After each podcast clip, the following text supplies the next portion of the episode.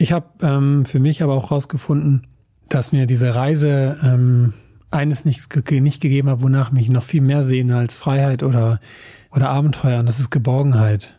Das Gefühl, ich bin geborgen, ähm, eine, eine Tür, einen Raum, eine Umgebung, die mich kennt, in der ich, in der ich Zuneigung erfahre, ohne dass ich jetzt dafür groß lächeln muss oder mein tolles Fahrrad neben mir steht oder einfach, wo nicht viel passieren muss und ich bin dann auch einfach an, angenommen für der, der ich bin. Und das ist wahrscheinlich die größte innere Suche, die ich habe. Willkommen im Hotel Matze, dem Interview-Podcast von Mit Vergnügen. Mein Name ist Matze Hiesche und ich treffe mich hier mit den für mich Besten der Besten MitkünstlerInnen, MitunternehmerInnen, mit schlauen Typen und versuche herauszufinden, wie die so ticken. Mich interessiert, was sie antreibt, was sie inspiriert. Ich will wissen, wie ihr Alltag aussieht. Ich will wissen, warum sie das machen, was sie machen, wie sie das machen. Ich möchte von ihnen lernen. Ihr sollt von ihnen lernen und natürlich eine gute Zeit im Hotel Matze haben. Bevor ich euch meinen heutigen Gast vorstelle, möchte ich euch zuerst den Supporter vorstellen. Mein heutiger Supporter ist die Techniker Krankenkasse und ihr neuer Podcast Ist das noch gesund? Gesund zu bleiben ist das häufigste, was man sich momentan bei Verabschiedungen wünscht. So kurz vor Weihnachten stehen wir auch mitten in der Erkältungssaison. Corona nicht zu vergessen. In dem Podcast Ist das noch gesund? spricht Host Jael Adler mit Betroffenen und Expertinnen über verschiedene medizinische Themen. Dabei werden körperliche und psychologische Challenges genau erklärt von der Ursache bis zu Behandlungstipps. Unter anderem, wie man mit gesundheitlichen Herausforderungen aktiv und verantwortungsbewusst umgeht und an ihnen wachsen kann. Ganz offen und nah am Alltag. Alle zwei Wochen erscheint eine neue Episode. Wenn euch ein Thema schon seit längerem brennend interessiert, könnt ihr auch einfach eine Mail an podcast.tk.de einreichen und vielleicht wird die dann im Podcast beantwortet. Ist das noch gesund? Könnt ihr überall hören, wo es Podcasts gibt. Vielen herzlichen Dank an die Techniker Krankenkasse und nun zu meinem heutigen Gast. Mein heutiger Gast ist Anselm Panke. Anselm Panke ist Filmemacher, Autor und Tischler. Ich habe ihn durch seine Dokumentation Anderswo, allein in Afrika, auf dem Bildschirm kennengelernt. Das ist eine großartige Dokumentation, in der Anselm 15.000 Kilometer durch Afrika radelt. Er schläft in der Wildnis, kämpft sich durch Wüsten, ist meistens allein und lernt in der Einsamkeit wirklich sich selbst kennen. Die Dokumentation war 2019 die erfolgreichste des Jahres im Kino und kann und sollte man sich unbedingt auf Netflix ansehen. Aber nach der Doku ging es für Anselm weiter, allerdings ohne Kamera. Aus seiner insgesamt dreijährigen Reise hat er nun ein Buch gemacht, das nennt sich Von anderswo und anderen Orten und sammelt seine Erkenntnisse. Es ist ein wunderschön gestaltetes, kluges Buch. Ich freue mich sehr, dass Ansem da war. Sein Bild vom innerlich total zufriedenen Superhelden, das ich nach der Doku von ihm hatte, hat er in wenigen Minuten eingerissen. Das tat schon mal total gut. Ich wollte wissen, was von dieser unglaublich intensiven Reise geblieben ist. Ansem berichtet von der Freundschaft zu sich selbst und dem, was er nicht auf der Reise gefunden hat. Warum mag Anselm Kritik? Warum mag er keine Ziele? Was hat er auf seinem Weg absichtlich verlernt? Wir sprechen über Männlichkeit. Mit dem Podcast fragt er mich zum Beispiel, ob wir nicht mal kurz kämpfen, also uns raufen sollten. Das würde uns ja wohl gut tun. Sehr interessant. Es geht um unterdrückte Gefühle, um Konsum und Zufriedenheit. Ich habe meinen Horizont dank Anselm auf jeden Fall um einiges erweitern können und ich bin mir sicher, dass euch das genauso gehen wird. Ich wünsche euch viel Vergnügen im Hotel Matze mit Anselm Panke. Ich kann ja ein Sprachtraining jetzt seit dem Film, aber ich mache das nicht. Das du hast Sprachtraining gemacht? Mhm. Für die für die Overvoice. Für die Overvoice. Was hast du also, da gelernt? Meine Sprachtrainerin, die hat analysiert, dass meine Sprachbänder recht weit hinten sind und offen.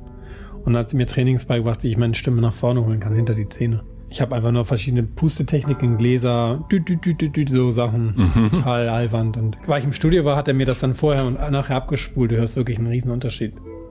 Also die Stimme wird einfach sehr klar. Und ich meine, wenn man jetzt diesen Film einmal einspricht, dann kann man das auch einmal gut machen. Aber du bist dann schon Perfektionist in so einer Stelle, ne? Ja. Also das siehst du ja auch im Buch. Das wollte ich genauso machen. Das habe ich, mein erster Entwurf war auf einer Buchgepappe. Ich bin Perfektionist. ja, mein erster Entwurf war genauso. Mhm. Weil das denkt man nicht. Nee? Nee, also weil das ja so, nee, wenn man das, wenn man den Film sieht, dann denkt man erstmal noch nicht, das ist halt ein Perfektionist, also weil die Kameras, das ist ja alles nicht, äh, das, äh, auch die Perfektionisten sind für mich, wir fangen direkt mit Schubladendenken an, die haben alles genau organisiert, die wissen, die haben die Karte, die wissen genau, die haben das tolle Equipment und so weiter und so fort. Und das bist du ja, wenn man sich das anguckt und so ein bisschen mit dir beschäftigt, nicht alle Artikel gelesen hat, aber die meisten, da, da gibt's ja eigentlich eher so, nee, der lässt sich treiben. Aber dann in den Produkten, da bist du dann doch Handwerker wahrscheinlich einfach, ne? Ja. Also ich glaube, auf Reisen bin ich dann im Fluss und lass mich treiben ohne Karte und ganz bewusst auch ohne ähm, Dinge, die ich vorbereitet habe. Das ist sehr hingabevoll. Wenn ich aber merke, es geht nach außen, es kriegen andere Menschen mit, dann ähm, ist mir doch das, was da entsteht, sehr wichtig. Warum ist dir das so wichtig? Ich glaube, weil, weil ich da eine Unbefreitheit erlebe, weil mir die Meinung anderer Menschen wichtig ist. Und in dem Moment, wo ich etwas quasi äh, veröffentliche oder auch zur Schau stelle, dann mag ich diese Reaktion, dieses Glitzern in den Augen oder die Kritik, die liebe ich daran auch sehr. Und das habe ich erlebt auf der Reise. Da hatte ich die Freiheit, weil da gab es keine Meinung mehr über mein Leben. Da konnte ich einfach machen, was ich wollte und ein bisschen hier und da die Kamera an mein Gesicht halten. Und dann kam ich zurück, dann kam es zu diesem Film und plötzlich, ich habe das sehr ernst genommen. Doch, auf jeden Fall. Ich nehme sowas sehr ernst und auch sehr persönlich. Äh, du hast auch gesagt in einem anderen Interview, das hast du jetzt ja auch gerade schon gesagt, äh, du magst die Kritik. In einem anderen Interview hast du gesagt, du liebst die Kritik. Das war so ein kleiner Satz auch, wie jetzt gerade. Ähm, also das, ich habe noch niemanden getroffen, der sagt, ich liebe, also Kritik, ich liebe das. Warum? Vielleicht ist es so, wenn jemand kommt und ähm, sagt, hey, dein Film ist so wunderschön und ähm, du machst das so toll, dann kann ich mit dieser Liebe einfach nicht umgehen. Ich sehne mich nach dieser, nach dieser Wertschätzung, nach dem Gefühl, ich bin vielleicht was Besonderes oder was Schönes, was, was Wertvolles. Mhm. Aber ich merke dann, nee, nee, nee, das kann ich jetzt nicht annehmen. Wenn dann aber jemand daherkommt und sagt, ich hab, mir ist das und das aufgefallen, ähm, da hatte ich ein Problem mit, dann kann ich mich mit dem fünf Stunden in einen Café setzen und das einfach aufreiben. Das Thema einmal hochholen, das zu beäugen, also mich in einen anderen Raum nochmal setzen, das rauf, darauf schauen, diese Frage bewegen. Und das nehme ich dann einfach als, ähm, als Lernfeld eigentlich. Und da liebe ich Kritik. Also wenn es nicht jemand ist, der es mir einfach hinschmeißt und abhaut, dann kann ich damit sehr gut umgehen und ähm, würde auch jede E-Mail beantworten, wo jemand sagt, mir hat das voll aufgeregt an seinem, dass du da in der Wüste immer gegen den Wind gefahren bist und was auch immer. Also es gibt ja genug Punkte wahrscheinlich. Ähm, ich habe ein paar Beispiele erlebt. Und ich war darauf eingestellt, wenn ich jetzt diesen Film oder wir diesen Film ins Kino bringen, dass sehr viele Menschen uns äh, kritisieren würden, weil immerhin bin ich durch diesen wirklich spannenden Kontinent gefahren, der ja auch sehr viele alte Themen hat. Und da hatte ich mega Respekt vor, aber mhm. ich wollte auch wissen, was kommt dann, was passiert wohl. Und wenn du die Kritik bekommst, also nimmst du die, also das hört sich jetzt schon wie dieser äh, alte Spruch, ach, jede Kritik ist auch ein Geschenk an. Ähm, versuchst du das nachzuvollziehen, um deine Arbeit besser bewerten zu können, um es beim nächsten Mal besser zu machen? Oder warum, warum nimmst du die Kritik so ernst, dass du sagst, okay, ich äh, fünf Stunden im Café, äh, das, um es genau zu verstehen, um mich dran zu reiben?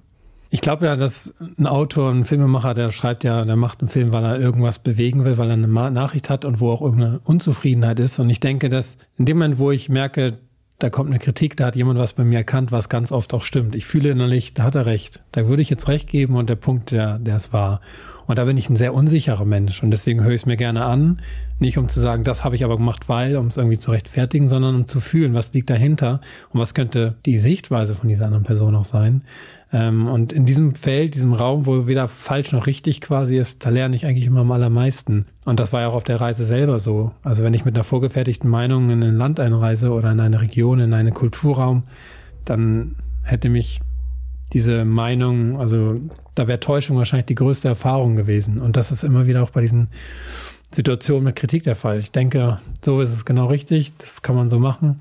Dann kommt eine andere Meinung denke, oh wow, Enttäuschung, Täuschung und dann ist es aufgedeckt und dann entsteht eine ganz neue Wahrheit. Und sich da nicht festzulegen, habe ich mir auf jeden Fall im Leben beigebracht, ist ganz wichtig, ganz wertvoll und das bringt einen sehr selten vor dieser Situation, ähm, dass man sich irrt.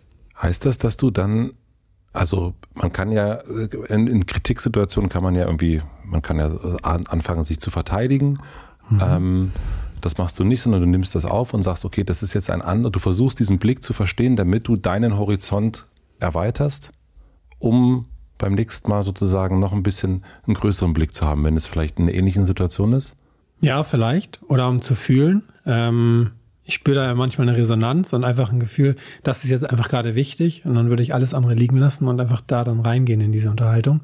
Das kann aber auch sein, dass es mir dann zu intensiv wird und dass sage, ich muss jetzt leider gehen. Ich kann das, halte es nicht mehr aus und äh, ich gehe da jetzt raus. Das passiert auch. Also mh, mm, Es gab gerade in den letzten Monaten in der Corona-Zeit auch in unserer riesen WG immer wieder Situationen, wo ich merkte, boah, das wird mir jetzt zu intensiv, zu krass, ich muss jetzt hier in mein Zimmer gehen. Bewege ich das, schaue das mir nochmal an und gehe dann nochmal drauf hin zurück. Das ist in deinem Buch auch drin. Also es gibt ähm, zwei Hinweise darauf. Einerseits gibt es ein Gespräch mit deinen Eltern, ja. ähm, die das ähm, auch so benennen und sagen, ja, der konnte sich einfach äh, vom Tisch verabschieden, ohne dass man es überhaupt gemerkt hat. Und du hast am Ende von deinem Buch, äh, da geht es um die Frage, es geht um die Frage der Heimat. Ja. Und dann geht es, äh, da schreibst du, für mich ist Heimat die Freundschaft, die mich mit meiner Umgebung verbindet und dann am Ende dort, wo ich sein kann, wie ich mich fühle. Und das ist ja eine, man, also wenn ich das richtig verstehe, weißt du, was man dir zumuten kann und was du zumuten kannst. Und du brauchst das Vertrauen, dass du dich auch genauso zumuten kannst, wie du bist, egal wie. Ist das richtig? Das ist schön gesagt, ja. Könnte ich so unterstreichen. Mhm. Also bei deinen Eltern, früher hast du dich ja einfach davon gestohlen und bist einfach gegangen. Also steht es äh, in dem im, im, Interview drin. Also einfach, er war plötzlich weg. Wir haben gar nicht gemerkt, dass er, dass er gegangen ist. Und jetzt scheinst du das aber eben sagen zu können. Du scheinst sagen zu können, liebe WG-MitbewohnerInnen, mir wird's gerade zu viel. Ich entferne mich. Ja, also ich glaube, ich kriege dann einen roten Kopf vielleicht einfach oder es steigt mir einfach bis an die Augen.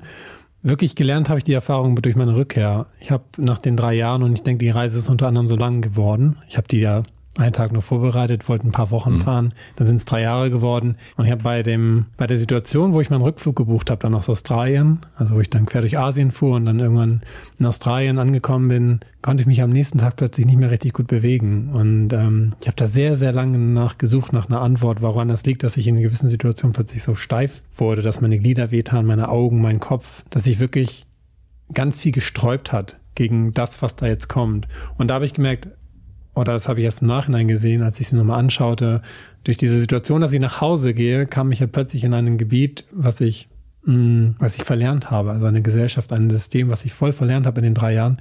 Und da sollte ich mich dann plötzlich wieder eingliedern. So fühlte sich das an. Dieses sollte, das musst du, jetzt solltest du wissen, was du machst, was du tust. Und, und da merkte ich, das stieg mir alles über den Kopf. Und ich bin natürlich dennoch noch nach Hause geflogen. Und immer wieder, wenn diese Frage kommt, was, was hast du jetzt eigentlich vor oder so, was, was ist jetzt dein Plan? Und ich merkte, ich habe eigentlich gar keinen Plan.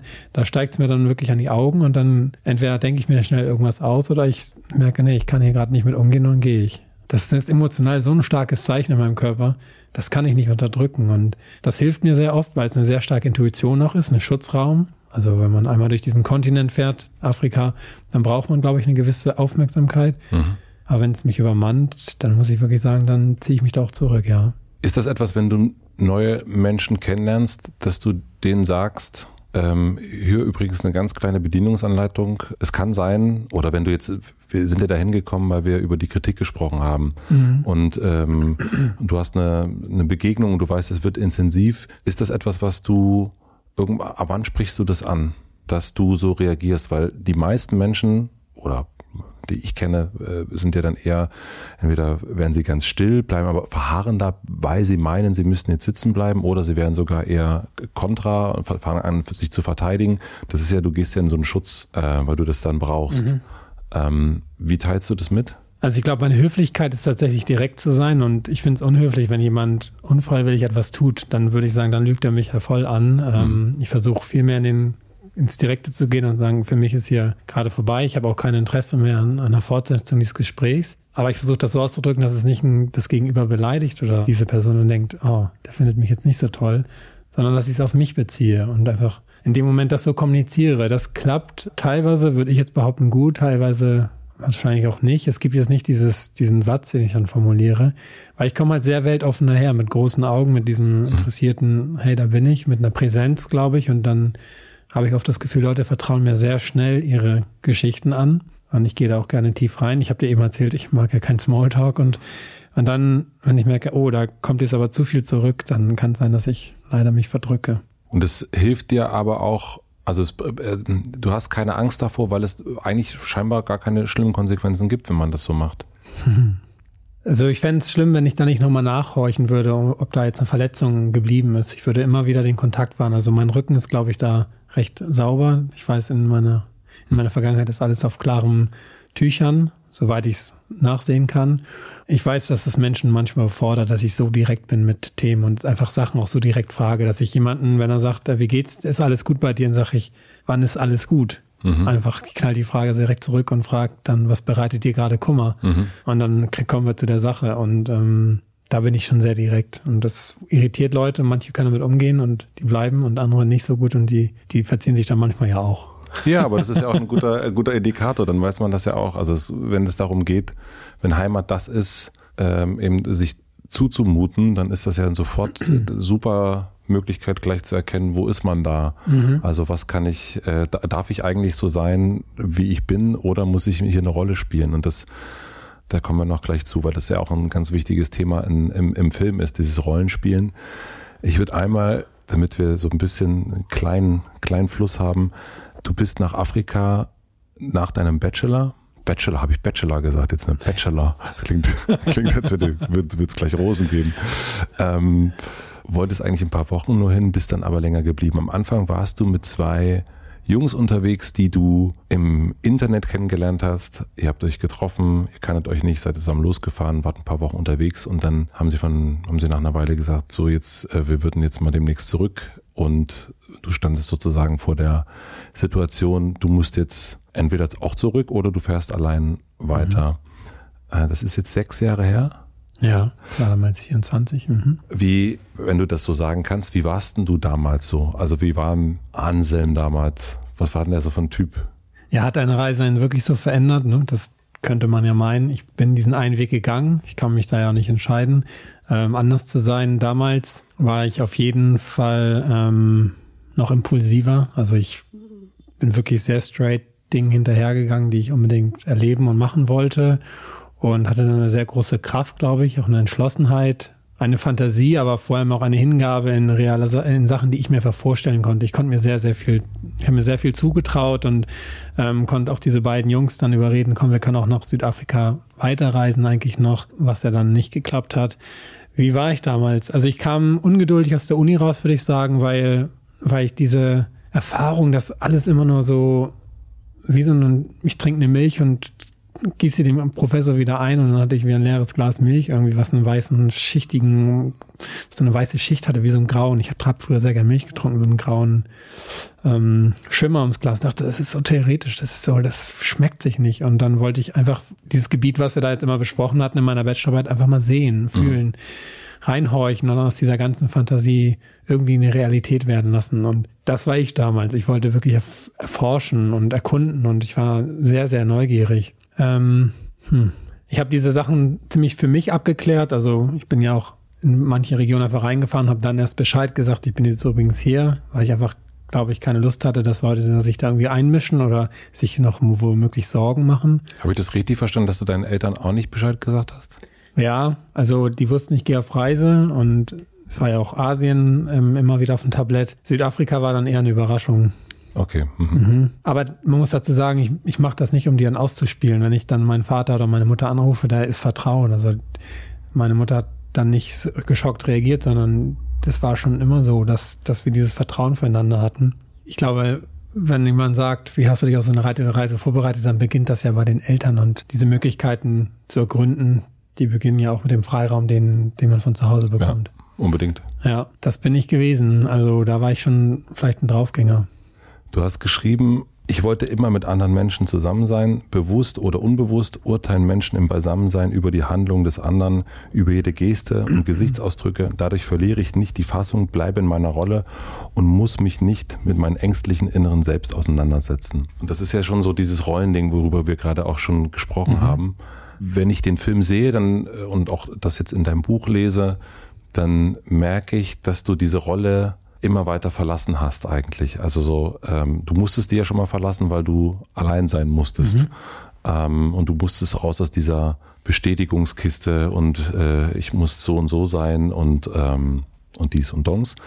Wann hast du zum ersten Mal gemerkt auf deiner Reise, das passiert jetzt gerade, jetzt, jetzt verändert sich irgendwas? hier kippt diese der draufgängerische Anselm-Rolle, der so macht, was er will, hier, hier, hier und aber auch Bestätigung braucht. Das hat auf jeden Fall sehr lange gedauert bei mir. Ähm, es war die größte Angst, die ich hatte, wirklich ungesehen zu sein oder auch ohne Begleitung, ohne dieses Clownspiel. Also wir drei am Anfang, es waren ja auch zwei Berliner, mhm. wir haben schon ordentlichen Spaß gehabt, aber nicht zuletzt auch, weil wir uns immer wieder ähm, hochgeschaukelt haben. Und ähm, das war schon ein kleiner Bullenkampf, muss man auch so, schon sagen, was ja mit 25 auch okay ist. Und dann ähm, hatte ich diese zwei, drei Wochen, wo ich alleine war, ganz alleine in der Wüste in der Kalahari, was ja wirklich der dünn besiedelste Fleck mhm. Afrikas ist. Ähm, da war gar keiner, hat auch keinen das interessiert wo ich dann anfing, ja auch mir eine andere Identität zu geben und merkte, es interessiert einfach keinen. Das Schöne war ja, da hat mein Vater mich besucht und ähm, ich war erst davon ausgegangen, dass ich mit ihm zurückfahre. Und da hat sich das schon ein bisschen gezeigt, da haben wir uns darüber ausgetauscht, auch dass er dieses, dass er was ähnliches hatte. Mein Vater wollte gerne Dirigent werden. Das mhm. hat ja auch was mit der Bühne zu tun und ist dann Musiker geworden und Lehrer. Ähm, und da habe ich gemerkt, ja, das liegt irgendwo bei uns auch, dass wir gerne diese, dieses, dieses Sehen haben, das Gefühl, was ich tue, braucht eine Bestätigung oder etwas Glamouröses, was, was vielleicht auch ähm, extravagant ist oder so, so ein bisschen besonders. Man kann es ganz gut an meinen Videoaufnahmen sehen, weil ich in den ersten Wochen da manchmal noch einfach irgendwelche Videos an irgendwelche Leute geschickt habe. Also ich habe sie einfach nur aufgenommen, nie geschickt. So, hallo Thorsten, ich bin gerade hier und das ist der Sand und mehr ist hier nicht quasi. Ja. Und das hat irgendwann immer mehr aufgehört. Dann kamen Perioden in Sambia, Malawi, wo ich gar nicht mehr gefehlt habe, mehr gefilmt habe eine Zeit lang. Ich glaube, wirklich gebrochen ist es dann in der zweiten großen Wüstendurchquerung ähm, der Sahara. Da habe ich sogar überlegt, die Kamera schon auszumachen und hat noch ein einziger Freund gesagt, mach mir ein paar Fotos. Und deswegen habe ich noch an drei Tagen gefilmt, dieser drei Monate. Mhm. Ähm, aber da war ich sehr, sehr zufrieden irgendwann mit mir und konnte konnte wirklich auch eine ganz andere Wahrnehmung meiner, meiner inneren Gedanken spüren, dass die, dass die wirklich was sehr Feines hatten. Also es war nicht mehr so Achten, die sich mal wieder kreuzten mit einem, mit einem schweren Feld oder mit einer Unzufriedenheit, sondern es waren so runde Gefühle, die, die gut taten und in mir heraus kam irgendwie keimte was sehr fröhlich, sonniges und schönes, trotz dieses extrem krassen Gegenwindes, den ich jeden Tag hatte. Mhm. Ich glaube, es war da und daraufhin habe ich dann ja auch, nachdem ich im Gefängnis war, wo ich nochmal merkte, wie sich Freiheit plötzlich einschränken kann in Ägypten, gesagt, nee, ich kann damit aufhören, ich brauche nicht mehr filmen. Mhm. Ach, so spät erst. Das äh, hätte ich tatsächlich schon viel eher vermutet, also weil man es den Film nicht so ansieht. Aber was, was ist anders, wenn man nicht mehr, also du hast ja auch ganz früh angefangen, deswegen dachte ich, es ist eher, du hast ja sogar einen anderen Namen gegeben, ne? du hieß, da hast dich dann John genannt, weil ja. niemand mehr auch nach deinem Namen fragte. Und ähm, weil es ja auch dann wurscht ist irgendwann, wenn man einfach allein unterwegs ist. Ähm, du hast gerade gesagt, diese Gedanken machen nicht mehr so achten. Merkst du, dass das dass die Selbstgespräche anders sind, wenn du das hast? Also wenn du merkst, okay, du gehst jetzt nicht mehr, du redest jetzt nur noch für dich, also du hast jetzt nicht mehr in einem Selbstgespräch die Mutter, mit der du im Dialog bist, ähm, oder die Freundin oder den Freund, sondern du redest einfach nur noch, nur noch mit dir. Ist das, ist das so? Also stelle ich mir, habe ich es mir gerade so vorgestellt, wenn du davon geredet hast. Also die, die ersten Gedanken, die waren wirklich auch krass, wo ich allein war. Das ist unaushaltbar fast. Ich glaube, das haben jetzt Menschen auch während der Phase der Isolation ein bisschen erlebt. Dann hat man mal einen Tag mit sich allein im Büro, zu Hause mhm. und ohne eine Ablenkung, ohne diesen Kontakt. Und da kommen Zweifel und die können einen wirklich über Mann und Gefühle raufbringen, die, die, die hätte man sich gar nicht vorstellen können. Ich hatte es auf jeden Fall so, das war gewaltvoll und ich glaube, die Wüste war am tödlichsten vielleicht, indem ich mich vielleicht selber dann irgendwann in den Sand verbuddel. Ähm, das ist dann in den Gesprächen sich ändert, das ist natürlich nicht leicht, weil erinnere dich mal vor zwei Jahren, wie sich dein Kopf angefühlt hat. Ja. Was hat der da gemacht? Und ja. ich kann dann in meinem Tagebuch nachblättern, das habe ich auch getan, was ich in dieser Zeit geschrieben habe. Und da habe ich gemerkt, wie viel, wie viel Wut da drin war, wie viel Kontra ich mir auch selber gegeben habe. Und ähm, das war wie mit dem Wind. Ich habe dem Wind irgendwann, der ja nur von vorne kam, die Hand gegeben, habe ihn an, angenommen. Und mit mir war es eigentlich auch so, dass ich spürte, dieses Aufwachen allein war schon friedlich. Ich finde, in dieser Morgen, in diesem Morgentau, da, da weiß man gerade, ist, ist man zufrieden oder ist einfach gerade scheiße. Mhm. Und da waren gar nicht mehr so viele Gespräche eigentlich da. Das war wirklich so, ich bin mit in diesen Sand reingeflossen, mit in die ganzen Gesteine in die Weite. Und das war ja das Schöne. Die Natur antwortet dann auch einfach mit Stille. Mhm. Kannst da reinrufen, was du gerade loswerden willst. Und ähm, es kommt nicht zurück. Und wenn du sagst, das war gewaltvoll, was sind das für Sachen? Also was du erzählen kannst, was, also mhm. oder willst? Gewaltvoll in dem Sinne, ich kann mich daran erinnern, hm, dass ich mich gerade in den ersten Tagen nach Menschen gesehnt habe, die, die mich vielleicht umarmen würden, die, die, ähm, die ich verloren habe, sei es eine vergangene Beziehung oder ähm, ein Freund, der sich irgendwann nicht mehr bei mir gemeldet hat, dass ich ganz doll mich nach denen sehnte und dann irgendwann mir eingeredet habe, warum die wohl nicht mehr sich melden, warum ich nicht ausgereicht habe, warum ich zu wenig war, warum bin ich jetzt hier plötzlich so allein. Ich merkte, dass diese Angst, dass ich jetzt nach Hause gehen würde und alle sehen, sogar deine Freundin hat da verloren, die war so groß, dass ich dafür entdeckt wurde, dass ich lieber da reinfuhr und und das war so ein Spiel von, boah, das ist wirklich schwierig. Ich war sehr traurig darüber natürlich, ähm, konnte diese Trauer irgendwie aber nicht nicht filtern oder auch nicht zum Ausdruck bringen. Ich habe eher halt diese, diesen, ja, diesen Schmerz gefühlt, dieses Erdrückende und bin ja dann wirklich diese Straße lang gefahren, immer geradeaus mhm. durch die Wüste, um wenigstens da irgendwie im Rhythmus zu bleiben, um irgendwas abzuwickeln und ähm, ja, da kam Schulzeit hoch, da kam Schulzeit hoch, wo ich in der 8., 9. Klasse einfach Schwierigkeiten hatte. Eigentlich kam vielleicht ein bisschen wie so eine Abspulung, wie man es nach dem Tod sich vorstellt, einfach alles Negatives einmal auf den Haufen und frisst das jetzt. Mhm. Das war da und da kam ich nicht raus also da, da einfach mal ein bisschen Gelb reinzuwerfen und so ein schönen Gedanke, das hat nicht funktioniert. Ja. Und bist du diese Gedanken jetzt losgeworden dadurch? Das wäre schön, oder? Leute, alle sofort so. durch die Wüste. Plötzlich. Machen wir ein Hotel Matze in der Wüste auf und da könnt ihr eure Gedanken verlieren. Ja. Ähm, nee, deswegen würde ich behaupten, damals war ich Anselm und ich bin noch ziemlich das Original. Ich durfte andere Sachen mitnehmen und erfahren und bin vielleicht auch noch mehr durcheinander geworden durch die Reise einerseits, weil einfach sehr viel reingeprasselt ist. Das Leben ist ja wirklich in aller Willkürlichkeit auf mich darunter getropft. Ich sehe es an dieser Geschichte, die ich jetzt einfach die letzten drei Jahre erlebt habe. Ich denke, wenn ich einen Kinofilm zustimme oder den auch mit initiiere und jetzt auch dieses Buch, dann wäre es ähm, wär's falsch zu behaupten, nein, ich habe, äh, ich bin jetzt mit mir so zufrieden, alles ist mir so friedlich, ich habe da jetzt eigentlich nichts mehr aufzuarbeiten. Ähm, das Buch zeigt das ja auch. Das hat ja schon eine sehr strenge Sprache oder was. Ähm, ne? Ja, ich finde, ich, klarere Sprache finde ich. Sehr klar. Okay, sehr direkt klar. Und er lenkt, denkt, er lenkt vielleicht auch zum Nachdenken an. Nee, da bin ich gerne ehrlich. Ähm, ich habe diesen Film gemacht und auch das Buch, um genau dort ähm, vielleicht Selbstzweifel und Anerkennung zu bekommen, also Selbstzweifel zu beseitigen, Anerkennung zu bekommen aber die kann ich nur von mir selber heraus äh, mir geben. Also die Liebe von außen zu integrieren, wenn ich selber Zweifel habe, es funktioniert nicht. Also mir ist es nicht gelungen. Mhm.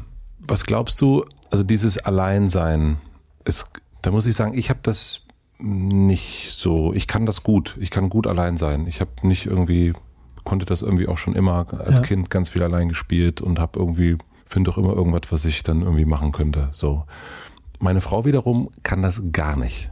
Die kann, die braucht eigentlich so ein Be Leute um sich herum ähm, und und so und äh, was ja auch okay ist, mhm. meistens zumindest. Nein.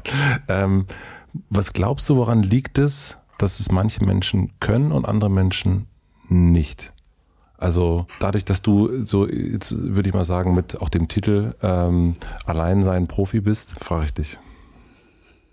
Mhm. Woran könnte es liegen, dass manche Menschen gerne allein sind, andere nicht? Vielleicht balanciert sich das irgendwo auf einer Ebene der Zufriedenheit und verglichen das mit dem Glückssuchenden, also dass, dass ich diese Abenteuer, diese, diese Lebensenergiebündel in mir manchmal brauche, wo sich so Peaks wie kleine Glücksspitzen aufstellen, mhm. aber die Grundzufriedenheit auch immer wieder einen dann irgendwie von hinten runterschwappt und sagt, warte mal, das, das ist es noch nicht irgendwie. Und vielleicht brauchst bei manchen einfach nicht die Unterhaltung von außen, sondern die können sich die selber vorsingen und es genügt denen. Also mein bester Freund ist auch jemand, der, der kann drei, vier Stunden alleine mit seiner Gitarre da sitzen und der ist super zufrieden. Und mir gelingt das, wenn ich draußen bin, wenn die Ablenkung immer weniger wird, in meinem Zimmer oder ähm, wenn ich mit Menschen unterwegs bin, dann bin ich ein sehr aktiver Mensch und ich kenne es nicht anders und ich möchte es auch gar nicht anders ich kann es mir nicht erklären. Ich würde auch nicht behaupten, es kommt jetzt rein aus der Kindheit und wird von den Familien, Eltern irgendwie übergeben, sondern es ist vielleicht einfach etwas, was in uns ruht und was eine schöne Fabelhaftigkeit auch an den Charakterzügen ja bringt. Hm. Und ich finde, oft passen Menschen auch gut zusammen, die genau das haben wie du und deine Frau. Mhm. Das zieht sich ja an, weil dann ergänzt man sich da, der andere lernt von dem Gegenüber. Ja, man merkt das jetzt auch gerade ähm, hier bei uns äh, im, im Kiez normalerweise ist hier eigentlich nicht viel los. So mhm. und ähm, und normalerweise sind die vollen Plätze in Berlin Alexanderplatz unter den Linden und so weiter und so fort. Und jetzt hast du dort niemanden mehr. Also wenn du da jetzt lang fährst, da ist einfach menschenleer und ähm, und hier überall kommen so klein, sind so Glühweinstände und die Leute begegnen sich hier wieder. Also so man merkt richtig, die Menschen wollen sich sehen, die wollen sich begegnen. Das zieht den Menschen zusammen und auch gerade in so einer, äh, dann ist aber wirklich die hässlichste Ecke plötzlich wird so zu so einem Treffpunkt, weil der Mensch sich dann sehen mhm. muss und nicht alleine sein kann und irgendwie diesen was so früher so Marktsituationen äh, ja. waren, ist dann halt plötzlich jetzt so die der Glühweinstand mit der mit dem mittelmäßigen Krebs äh, ist dann plötzlich so der der Ort, wo die Leute sich begegnen müssen. Ich finde das total abgefahren, dass das dann nicht anders dass der Mensch wirklich dann so ein dieses krasse Bedürfnis hat und sagt, ich ja, wir wollen da jetzt, wir müssen jetzt mal raus, wir müssen müssen andere Leute sehen. Und was das auch so macht, wenn man dann wieder andere Leute sieht. Ja, und ich glaube, gerade in so einer großen Stadt wie Berlin, da kann man sehr schnell einsam sein. Mhm. Weil es braucht halt vor allem das Gefühl, ich bin nicht mehr Teil von etwas, um einsam zu sein. Während, wenn du sagst, ich bin gerne allein, mhm. ist das ja oft eine bewusste Entscheidung, was Wunderschönes. Ähm, da habe ich sehr großen Respekt vor, in Berlin zu wohnen. Ich wohne ja nicht hier, aber ich glaube, ich würde mich hier sehr schnell einsam fühlen, wenn ich in der Wohnung wäre und dieser Zugang mir verwehrt ist. Mhm. Ich bin auch ein, ein Mensch, der gerne in die Herde geht, in dieses Gefühl von Kontakt und der, der, ähm, der auf Resonanzwellen schwingt und die kommen oft gern von außen. Oder vom Miteinander. Mhm. Das hätte ich gar nicht so sehr gedacht. Auch ja. schön. Also, dass du das, äh, hätte ich dich ja gar nicht treffen müssen, wenn ich das, wenn das alles schon weiß. Nein, aber das, das ähm, hat man eben auch nicht, wenn man das Buch oder das, den Film so sieht, also dann ist es natürlich, also sind ja auch, ist ja meistens so, man sieht etwas und denkt, oh, der kriegt das geil hin, der kann einmal mal durchrasen, äh, der, der lernt die Leute da kennen, der muss, der braucht nicht mal Wasser kaufen, der findet auch immer einen Brunnen, super, funktioniert alles. Ähm, und es ist aber gut zu wissen, dass sich gar nicht es ändert sich was, aber es ist nicht komplett dann das Gegenteil von dem, was man vorher ist. Also deswegen finde ich das ganz schön, was du erst sagst. Das Ansem ist immer noch das Original. Das finde ich, das finde ich ganz, finde ich ganz gut auf jeden Fall. Papa hat das, glaube ich, im Buch auch ganz schön hingeschrieben, ne? Im letzten Wort, da hat jeder Mensch seine Ursignatur. Ähm, mhm. Ja. Und das ähm, habe ich von ihm vorher auch noch nie so gehört. Ich fand es schön, dass er das. Die Ursignaturen sind total schön, ja. Genau, und äh, merkte, er hatte recht und die lässt sich auch mit dem besten Therapeuten und Coach und was auch immer, Persönlichkeitstrainer nicht ändern. Und ich glaube auch, wenn ich versuche, davon wegzukommen, würde mir erst das ganze Negative überhaupt auffallen. Diese Reise hat mir gezeigt, da habe ich Schwierigkeiten oder da habe ich meine Ängste und das ist im Leben einfach so. Auf die rennt man ja auch immer zu, mhm. automatisch. Ich habe dran gearbeitet, ich bin vor allem mir dessen bewusst geworden, mhm. aber ich habe dann nicht gesagt, dann will ich jetzt aber so weiterleben, sondern ich bin das Original geblieben und ähm, habe immer noch diese Bereiche, wo ich auch Respekt vor habe und dennoch immer wieder da reinschlitter. Ah, das heißt, das ist äh, die, das Bewusstmachen ist dann was anderes. Mhm. Ah ja. Ich glaube auch nicht, dass es automatisch den, den inneren Instinkt oder den Charakter da groß verändert. Wobei ich das Gefühl habe, der Instinkt ja. hat sich bei dir da schon verändert. Ne, es gibt so eine, also ne, du verlierst, du, du nimmst irgendwann, hast du keine Uhr mehr. Also du fängst an so zu vertrauen. Und mhm. also was ja interessant ist, ist eigentlich, dass du dich immer mehr dem, was man so als Sicherheitsnetz hat, so dem entziehst du dich ja immer mehr. Ja. Also ne, du allein, dass du allein durch so eine Wüste knallst, ist ja schon mal komplett wahnsinnig eigentlich. Mhm. Ähm, aber ähm, du am Anfang schläfst du noch im Zelt, nachts irgendwo am Ende gar nicht mehr. Und äh, dann tauchen Skorpione, Löwen, Schlangen auf und das, ähm, das ist dann aber gar nicht mehr, ist dann gar nicht mehr so gefährlich und es ist nicht mehr, ähm, weil der Instinkt so trainiert ist, glaube ich. Also du weißt dann, okay, das tut mir jetzt, das könnte mir jetzt wirklich krass schaden oder vielleicht aber auch doch nicht. Also mhm. weil man ja instinktiv oder du hast deinen Reisepass einfach eben Fremden mitgegeben, nach, der wird mir den schon zurückschicken. Also es ist ja auch eine Instinktfrage zu wissen, ist das jetzt, geht das jetzt mit dem Menschen, dass mhm. der das wirklich macht? Also das habe ich gedacht, als ich das gesehen habe, dass, dass der Instinkt bei dir ein ganz anderer mittlerweile ist. Ja, ich denke, viele von diesen Intuitionen ja auch sind angeboren, die haben wir inne. Und ich meine, du musst hier in Berlin jetzt nicht nach einem Brunnen suchen, um dein Wasser zu bekommen, aber hast vielleicht andere Herausforderungen, die man nicht so klar sieht. Mhm. Ich bin da halt in ein ganz anderes Gefilde gefahren und habe mich quasi, ich habe ja quasi einen Bachelor im Reisen dann gemacht, wenn man so will, oder im Überleben. Und da habe ich meine Erfahrungen gesammelt. Und ganz viel damit hatte, glaube ich, jetzt wenn ich es nachträglich anschaue, mit der Hingabe zu tun. Ich habe mich nicht damit beschäftigt, wie was schiefgehen könnte, sondern ich hatte den Glauben, das funktioniert auf jeden Fall. Und dann kann ich dieses dreckige Wasser trinken, weil ich einfach daran, ich bin fest davon überzeugt. Und da brauchst du eine Intuition gewiss. Ähm, das abzupassen, grünes Wasser ist immer besser als braunes und ähm, Geruch, Moleküle, man kann das ja ein bisschen auch so anschauen. Das lerne ich halt dazu. Und ich habe natürlich auch gebraucht, um da hinzukommen, ein Jahr lang, glaube ich, ähm, um wirklich dann sagen, dieses Wasser, das trinke ich wirklich. Hier kann ich wirklich übernachten und die Löwen waren ja da und die Giraffen waren ja da und das Hippo hat mich ja auch fast erwischt. Aber das ist einfach, das ist fortwährend eine Erfahrung gewesen. Ich habe kleine Sachen krasser gemacht und gemerkt, es funktioniert. Und wenn es nicht so gut war, bin ich davon ein bisschen wieder weg. Und da war irgendwann ganz klar, wenn diese Teerstraße lang war, dann bin ich auf jeden Fall links abgebogen in den Schotterweg und von da gerne noch auf den einzelnen Trail. Und dann wurde es richtig spannend. Also in dem Sinne einfach, da war das Leben dann noch pur. Und da habe ich sehr viel gelernt. Also dieses bewusste Wegstreichen von Sicherheit hat eigentlich mein Leben sehr bereichert. Und auf diesem Pfad habe ich auch gemerkt, das ist genau das, was die Natur dir nie geben würde. Niemals hat die im Petto Sicherheit zu geben. Und wir sind ja Natur. Also mhm. wir sind auch die Ersten, die sagen, wir gehören nicht zur Natur dazu. Ich sehe das als einen Raum. Mensch und Natur zu differenzieren, schafft viel mehr Probleme, als das einfach in einen Pot zu tun. Weil dann kannst du direkt die ganzen Sachen einfach ablesen. Wenn ich mal drei, vier Tage an einem Ort war und eine Giraffenherde beobachtet habe, da kannst du sehr viel dann, oder ich habe dann sehr viel übertragen können auf mein eigenes soziales Verhalten. Oder ähm, Was konntest du da übertragen? das ist so viel. Äh, was bei Zebras ja zum Beispiel spannend ist, dass die Anführerin ein weibliches Zebras, also eine Stute, und so war es bei mir der Fall, wenn diese Stute halt empfangsbereit ist, dann reagieren ja plötzlich alle drumherum wie wild. Also die, die Männchen, die kämpfen unfassbar brutal. Also mit Hufen ins Gesicht, mit wirklich harten Wunden, ähm, die dann entstehen und umgaben diese Stute und ähm, benehmen sich wie die, die letzten Säue, ne? Mhm. Ähm, rein von ihrer von ihrer, von ihrer Hormonlage. Und wir mit unserem kognitiven Denken können dann sagen, ja gut, die, die wissen halt nicht, was sie machen, aber wir, unser Eins, wir sind weiter. Wir haben jetzt ja so viel erfahren, wir sollten, wir sollten wissen, diese, diese, diese Sachen sind nicht, die gehen einfach nicht. Aber von der Impulsivhandlung entsteht erstmal urinstinktiv ein, ein gewisser Impuls und dem gehe ich erstmal nach. Und wenn ich dann sage, ach nicht stimmt, das ist ja 20. Jahrhundert, das geht nicht mehr, 21. Ähm, entsteht was ganz anderes.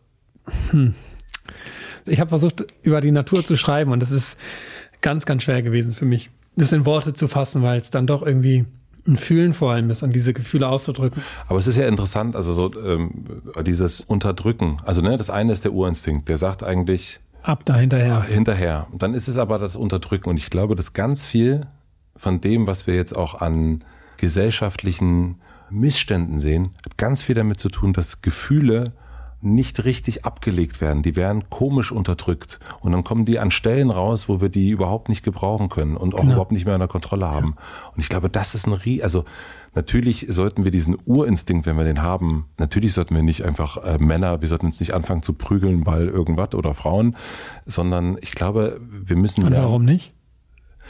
Ähm, Wann hast du dich das letzte Mal geprügelt? Warum oder gerauft? Warum sollte man sich nicht mal mit einem Mann raufen? Das ist total gut für eine Männerfreundschaft. Es muss das, nicht. Also das letzte Mal äh, gerauft habe ich mich mit meinem Sohn tatsächlich, wir machen das sehr häufig. Ähm, das ist Spielen. Das ist Spielen, ja. Richtig äh, auf die Mütze, wenn wir das mal mit dem Jargon machen, noch nie. Ja. Das letzte Mal habe ich, ich habe ich hab selber mal auf die Mütze bekommen von Neonazis, aber das ist jetzt irgendwie sehr, sehr lange her. Ähm, aber es interessiert mich gerade sehr. Also es interessiert mich auch genau das, also das habe ich mir so vorgenommen, im nächsten Jahr, sobald das geht, irgendeiner Form von Boxen oder sowas zu machen, ja. um das mal zu überprüfen, weil ich glaube auch, dass es irgendwie da sein könnte, unterdrückt worden ist, macht man ja nicht äh, als Tokotronic-Fan, äh, sondern es ist irgendwie, ich würde es gerne auch überprüfen und mir mhm. angucken, was das so macht eigentlich. Ja. Ich glaube nämlich, dass es ein Bedürfnis von uns Männern ist und auch vielleicht von Frauen. Aber diese, um diese Bedürfnisse wahrzunehmen, muss man erstmal eine Sprache, ein Gefühl entwickeln. Und sagen wir so, manchmal habe ich Tiere in der Natur gesehen und gemerkt, die gehen ihren Bedürfnissen einfach nach. Und die bleiben in der Gruppe, fühlen sich dadurch sicher, wohl und so weiter. Ähm, und ich reagiere ganz oft einfach mit einem, das sollte man nicht machen, das könnte dazu führen. Und dann ist das Bedürfnis nach etwas, was ja eh schon ein abgeschlagenes Wort ist, Bedürfnis, ist mit dem los, ähm, wird dann einfach unterdrückt. Und da entsteht eine Unzufriedenheit und auch eine Schieflage, glaube ich. Und strategisch suche ich mir dann irgendeinen anderen Weg, an dieses Bedürfnis zu kommen und gerät, gerate da dann ja oft so ins Schlingern. Und ich glaube, dieses Schlingern ist ein ganz, also so, äh, wenn wir dann äh, den, den nächsten, ne, so Machtstrukturen und ja. so weiter, also man holt sich das genau dann woanders her. Und so entstehen glaube ich, ganz viel komisch, also diese Gebilde, die wir haben, die großen Gebäude, ähm, die wir sehen, wenn wir durch die Städte fahren ähm, und all das, das sind, glaube ich, irgendwie, das sind äh, krasse Theorie, würde ich sagen, also vage, also wackelig ja die Angelegenheit, aber es ist, ähm, ich glaube, das sind, unter, sind auch unterdrückte Sachen, die dann sich irgendwo, muss das ja wieder raus. Der, der, der, ich muss es ja irgendwo beweisen, dass ich auch was Großes bauen kann. Irgendwie denke ich das. Und das kannst du dir so vorstellen, tu das mal zusammen aus 20 Jahren Leben und dann fährst du mal allein in die Wüste und dann merkst du plötzlich, was alles vielleicht auch fehlt. Ähm, Nochmal zurück auf die Frage vorhin. Und ganz viel von diesem Handeln, was wir tun, ist ja eigentlich, um an etwas ranzukommen, aber ich krieg's nicht ausgedrückt. Also du gehst ja auch nicht zu mir und sagst, ich würde dich jetzt mal gerne umarmen Anselm, weil habe ich lange nicht mehr gemacht, mhm. sondern man drückt's halt einfach. Ja, ja. Ja, ich glaube, das ist, ähm, es ist in irgendeinem äh, Film drin, wo es wirklich, da geht es um den, um den Therape geht es um eine Frage mit dem Therapeuten. Das ist jetzt total, äh, ich glaube, der sagt, man sollte es, wie wird man ein glücklicher oder zufriedener Mensch, wenn man lernt zu sagen, was man wirklich will. Ja. Was man braucht. Was man mhm. braucht, ja. Mhm. Und das ist, ähm, und das rumzudrucksen, weil man Angst hat vor Ablehnung, weil man irgendeine Zustimmung braucht, was auch immer das ist, was ist, im Grunde ist es ja das Gleiche, ob jetzt zu, Angst vor Ablehnung oder Zustimmungssuche. Ich glaube, das ist relativ, ist eine ähnliche, ja. ähnliche Kiste. Sehr verletzliche Kiste. Äh, sehr, mhm. Und ähm, ich glaube, das hat damit zu tun. Ich hatte aber so das Gefühl auch bei dir, dass das in deiner, also mit deinem Vater vor allen Dingen, dass das sehr gut eigentlich ging, dass du auch sagen konntest, was du, was du brauchst. Oder habe ich das, also ne, dass du sagst, kannst du nach Afrika kommen und er ist auch gekommen. Also es ist ja auch etwas, wo man, also auch da ist ja eine, eine Fallhöhe, die krass sein kann. Ja, mhm. also, also bittest dein Vater nach Afrika zu kommen und der kommt nicht, das wäre, puh, äh, du musst dich auch mal trauen, den zu fragen. Und das scheint mir so, schien mir so zu sein. Ja, das hat sich natürlich ein bisschen so einge, eingeschieden, sag ich mal. Also es ist entstanden durch, durch den Austausch und ähm, viele Kinoreaktionsmänner, also Männer, die sagten, toll, dass du diese Beziehung zu deinem Papa hast, das hätte ich auch gern zu meinem Sohn. Die fragen, was hat er dir denn Starkes auf den Weg gegeben? Und das ist ja dieses Gefühl als Mann, als Vater möchte ich meinem Sohn Stärke beweisen. Und eigentlich war da das erste Mal, dass Papa vor allem sich weich gezeigt hat. Er hat mir erzählt, wie es gerade zu Hause ist, wie er sich nur im Berufsleben fühlt. Und ähm, ich merkte, ich habe richtig gerne hingehört, weil er hatte zu kämpfen. Ich habe auch von diesen Wellen und Wendungen erzählt. Und ähm, das hat mir so viel Kraft gegeben, dass ich merkte, ah, sogar mein Vater hat es manchmal wirklich schwierig. Und zweifelt an vielen Dingen. Und dazu zu hören, hat mir sehr viel Kraft gegeben, weil ich merkte, das ist ganz normal. Es geht uns allen hier so und sogar mein Papa. Während man ja auch sagen könnte, Junge, du schaffst das, ich glaube an dich. Das ist ja eher Druck, das ist ja Erwartung. Viel und, höherer Druck, ja. Genau, und ähm, das war das schöne Gefühl dabei. Und daraufhin habe ich dann mehr, gar nicht mehr unbedingt gesagt, Papa, komm bitte zu mir, sondern haben wir beide gemerkt, nach, nach diesen Austauschen in der Wüste, ist, glaube ich, jetzt Zeit, sich zu sehen. Und er braucht dann auch Auszeit. Ich wollte auch gerade kein Fahrrad mehr fahren. Und so ist es dann so zusammengekommen, aber wirklich über die Basis der Verletzlichkeit. Und ich hatte sogar teilweise das Gefühl, wenn Papa kommt, dann kann ich mir, kann ich mich revanchieren für diese schöne Kindheit und, und auch für das Blöde und das Gute, alles zusammen. Und so ist es, das hat mir Kraft gegeben, weil ich plötzlich selbstwirksam wurde. Mhm. Und, ähm, und nicht jemand eingeladen habe, der mich versucht hat, irgendwie zu pushen. Wir machen eine klitzekleine Pause. Ich möchte euch zwei Supporter vom Hotel Matze vorstellen. Mein heutiger Supporter ist Bookbeat. Bei meiner morgendlichen Joggingrunde oder auf dem Weg zum Podcaststudio oder einfach an einem gemütlichen Sonntag zu Hause. Es gibt wirklich unzählige Gelegenheiten, zu denen ich liebend gern komplett in die Welt eines Hörbuchs eintauche. Die Hörbuch-App Bookbeat bietet eine große Auswahl an Hörbüchern. Vom Lieblingsbuch über echte Klassiker bis hin zu spannenden Neuerscheinungen. Die Bookbeat-App ist nicht nur super praktisch, weil das Hörvergnügen mit nur einem Griff zum Handy beginnen kann, sondern auch weil sie Krimi-Fans, Romantiker, Kinder und Erwachsene, Biografien und Comedy-Liebhaber gleichermaßen glücklich macht. Und das Beste, bei Bookbeat könnt ihr unbegrenzt hören. Ob ein, zwei oder 20 Hörbücher im Monat, alles ist inklusive. Es gibt bereits mehr als 75.000 Hörbücher, die ihr online streamen oder offline hören könnt. Ich zum Beispiel höre gerade die Biografie von Barack Obama. Ihr könnt jetzt auch direkt mal reinhören, denn mit dem Code HOTEMATZE könnt ihr jetzt Bookbeat Premium einen Monat kostenlos testen und so viele Hörbücher hören, bis euch die Ohren glühen. Das ist doch perfekt jetzt über Weihnachten, oder? Dafür müsst ihr einfach auf bookbeat.de slash hotematze gehen und los geht's mit eurem gratis Hörbuchmonat. Vielen herzlichen Dank an Bookbeat. Mein heutiger Supporter ist wahrscheinlich eines der heißgeliebtesten Spiele überhaupt. Katan. Viele von euch kennen es bestimmt als die Siedler von Katan. Falls ihr jetzt nicht wisst, worum es hier geht, kurz eine Erklärung. Mit Katan könnt ihr Rohstoffe und kleine Schäfchen handeln und tauschen, damit Siedlungen gründen, Straßen und Städte bauen. Jedes Mal entsteht eine ganz neue Welt auf dem Spielbrett. Genau, Katan ist ein Brettspiel. Die Regeln sind ganz, ganz einfach. Um jeden einen leichten Einstieg zu ermöglichen, ist es also das perfekte Spiel für eure ganze Familie. Ab zehn Jahren könnt ihr mit drei bis vier Spielern um die Herrschaft in Katan kämpfen. Katan ist eines der beliebtesten Spiele der Welt und wurde mittlerweile in über 40 Sprachen übersetzt sowie in über 70 Ländern verlegt. Es wird schon über Generationen hinweg mit Begeisterung gesiedelt, gehandelt und gebaut. Der Autor des Spiels, Klaus Teuber, hat 1995 einen wahren Meilenstein der Brettspielgeschichte geschaffen. So hat es neben das Spiel des Jahres noch viele, viele weitere Auszeichnungen gewonnen. Also, falls ihr es noch nicht gespielt habt, solltet ihr es unbedingt mal spielen. Gerade in den kommenden Wochen und Wochenenden im Lockdown macht das, glaube ich, extrem viel Sinn. Mittlerweile könnt ihr Katan in vielen spannenden Szenarien und Erweiterungen spielen. Ich empfehle euch auch, auf katan.de vorbeizuschauen. Katan schreibt man C-A-T-A-N.de. Da erfahrt ihr noch viel über die Geschichte von Katan und vor allen Dingen, was ich schön fand, dass Katan ein Familienunternehmen ist. Das finde ich doch sehr, sehr toll. Vielen herzlichen Dank an Katan. Viel Spaß beim Spielen. Und nun zurück zu unserem Gespräch. Wie ist das mit der Bewertung? Also, äh, wir haben ja über die Außenweltbewertung gesprochen, aber was wir noch nicht besprochen haben, ist der Blick auf die Welt.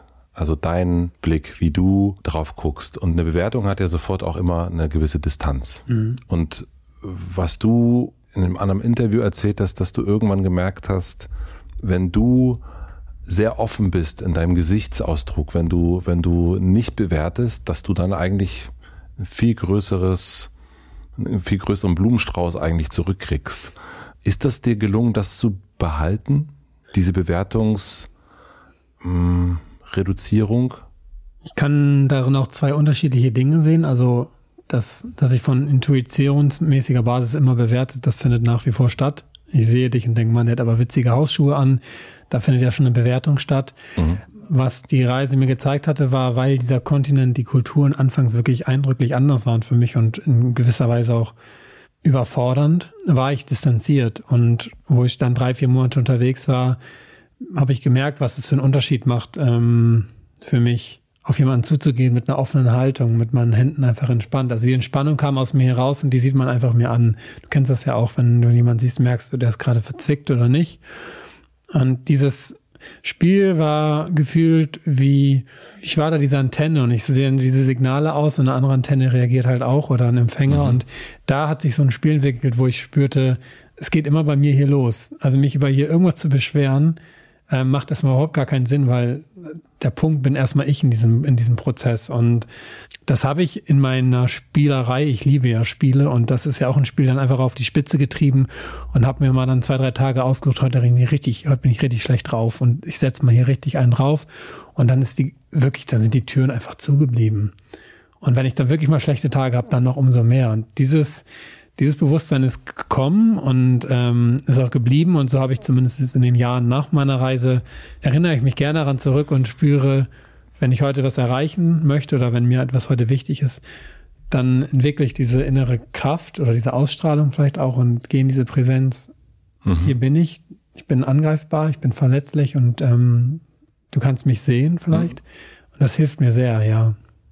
So habe ich mein ganzes Team auch gefunden und bin sehr glücklich, dass wir dieses Buch, diesen Film gemacht haben, weil die darauf reagiert haben. Und wir waren dann zwei, drei, vier, fünf wurden immer mehr, die einfach Lust hatten, in diesen Prozess zu gehen, der ja auch sehr ehrlich war.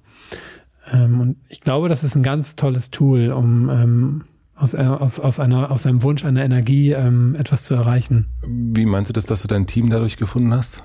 Ich habe mich, wo die Idee dann im Raum stand, den Film zu machen, zwei Jahre nach meiner Reise, ähm, bei verschiedenen Unternehmen beworben in Hamburg, also Leute, die einfach Filme schneiden. Mhm.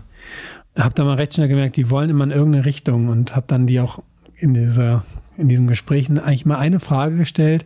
Kannst du dir vorstellen, dass wir uns in einem Jahr noch umarmen würden? Und in diesem Gefühl, was dann da war, weil diese Frage stellt man ja eigentlich nicht, wusste ich, diesen Menschen kann ich zusammenarbeiten oder nicht.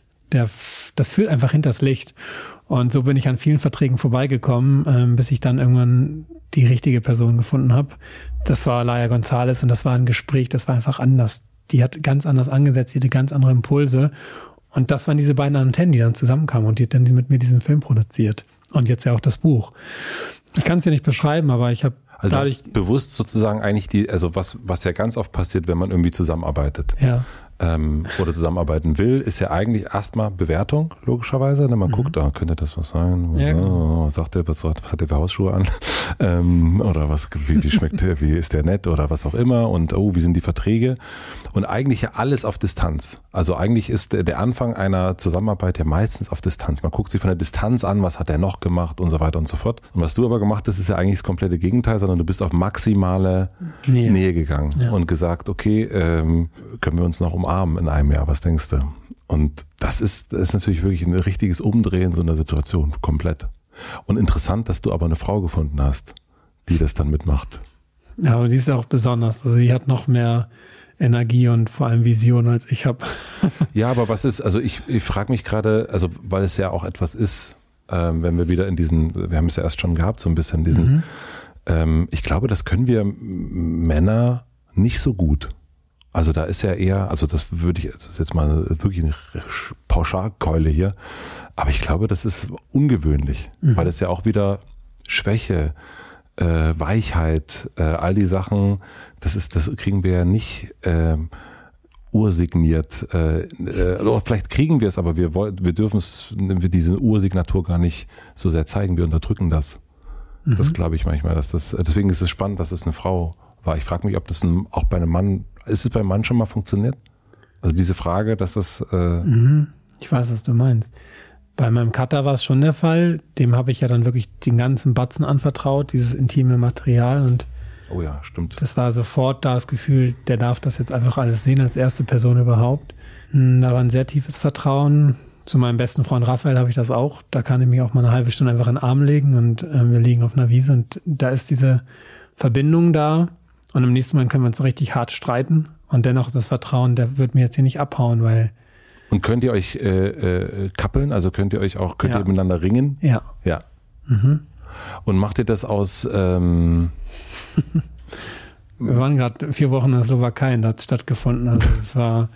Aber macht ihr das aus einer, ach komm, lass mal machen, oder aus einem, du gehst mir hart auf den Sack gerade? Bis jetzt tatsächlich, lass mal machen war hart auf den Sack, ist ähm, erstmal Mimik unten und ähm, dann wird halt sofort Stopp, was liegt hier gerade vor und kurz analysiert, ich hatte das Bedürfnis, ähm, in diese Richtung zu fahren und Väter zu kaufen und jetzt hast du hier Gouda und wir fahren nach rechts, darüber dann zu reden, also und über unterschiedliche Vorstellungen. Aber da haben wir es noch nicht geschafft zu sagen, so, lass uns erstmal raufen, die Energien erstmal rauslassen und dann können wir gucken, was eigentlich war. Wäre cool, mhm. ähm, ist noch nicht gelungen.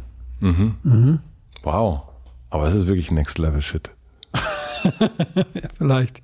Das war ein bisschen so mein, mein Jahresziel auch. Also damit sich zu beschäftigen, finde ich total schön. Was meinst du? Ähm, mit unausgesprochenen Bedürfnissen. Mhm. Und wahrzunehmen, da war gerade ein Missverständnis und dem sofort nachzugehen. Oder zumindest das zu öffnen, wir können darüber reden. Ich habe gerade gemerkt, ich bin hier irgendwie über einen über einen Schlips gefahren oder so, ne? Und drüber reden heißt ja aber auch in dem Moment nicht nur drüber reden, sondern eigentlich auch sagen, wir können, da ist auch, ich bin dir über den Schlips gefahren, du bist ähm, sauer, da ist eine negative Energie. Eine Option wäre A, wir können ein Zwiegespräch machen oder B, wir raufen uns eine Runde. Ja. Also einfach die Toolbox ein bisschen größer gemacht. Ja, genau. Und das muss man aber, also wir haben gemerkt, das muss man echt langsam anfangen, weil das ist ein extrem verletzlicher Raum. Da also dann plötzlich Tränen zu zeigen und zu sagen, ich habe darauf gewartet, dass du mir, dass du mir was davon anbietest, zum Beispiel von dem, was, was er jetzt nicht bekommen hatte.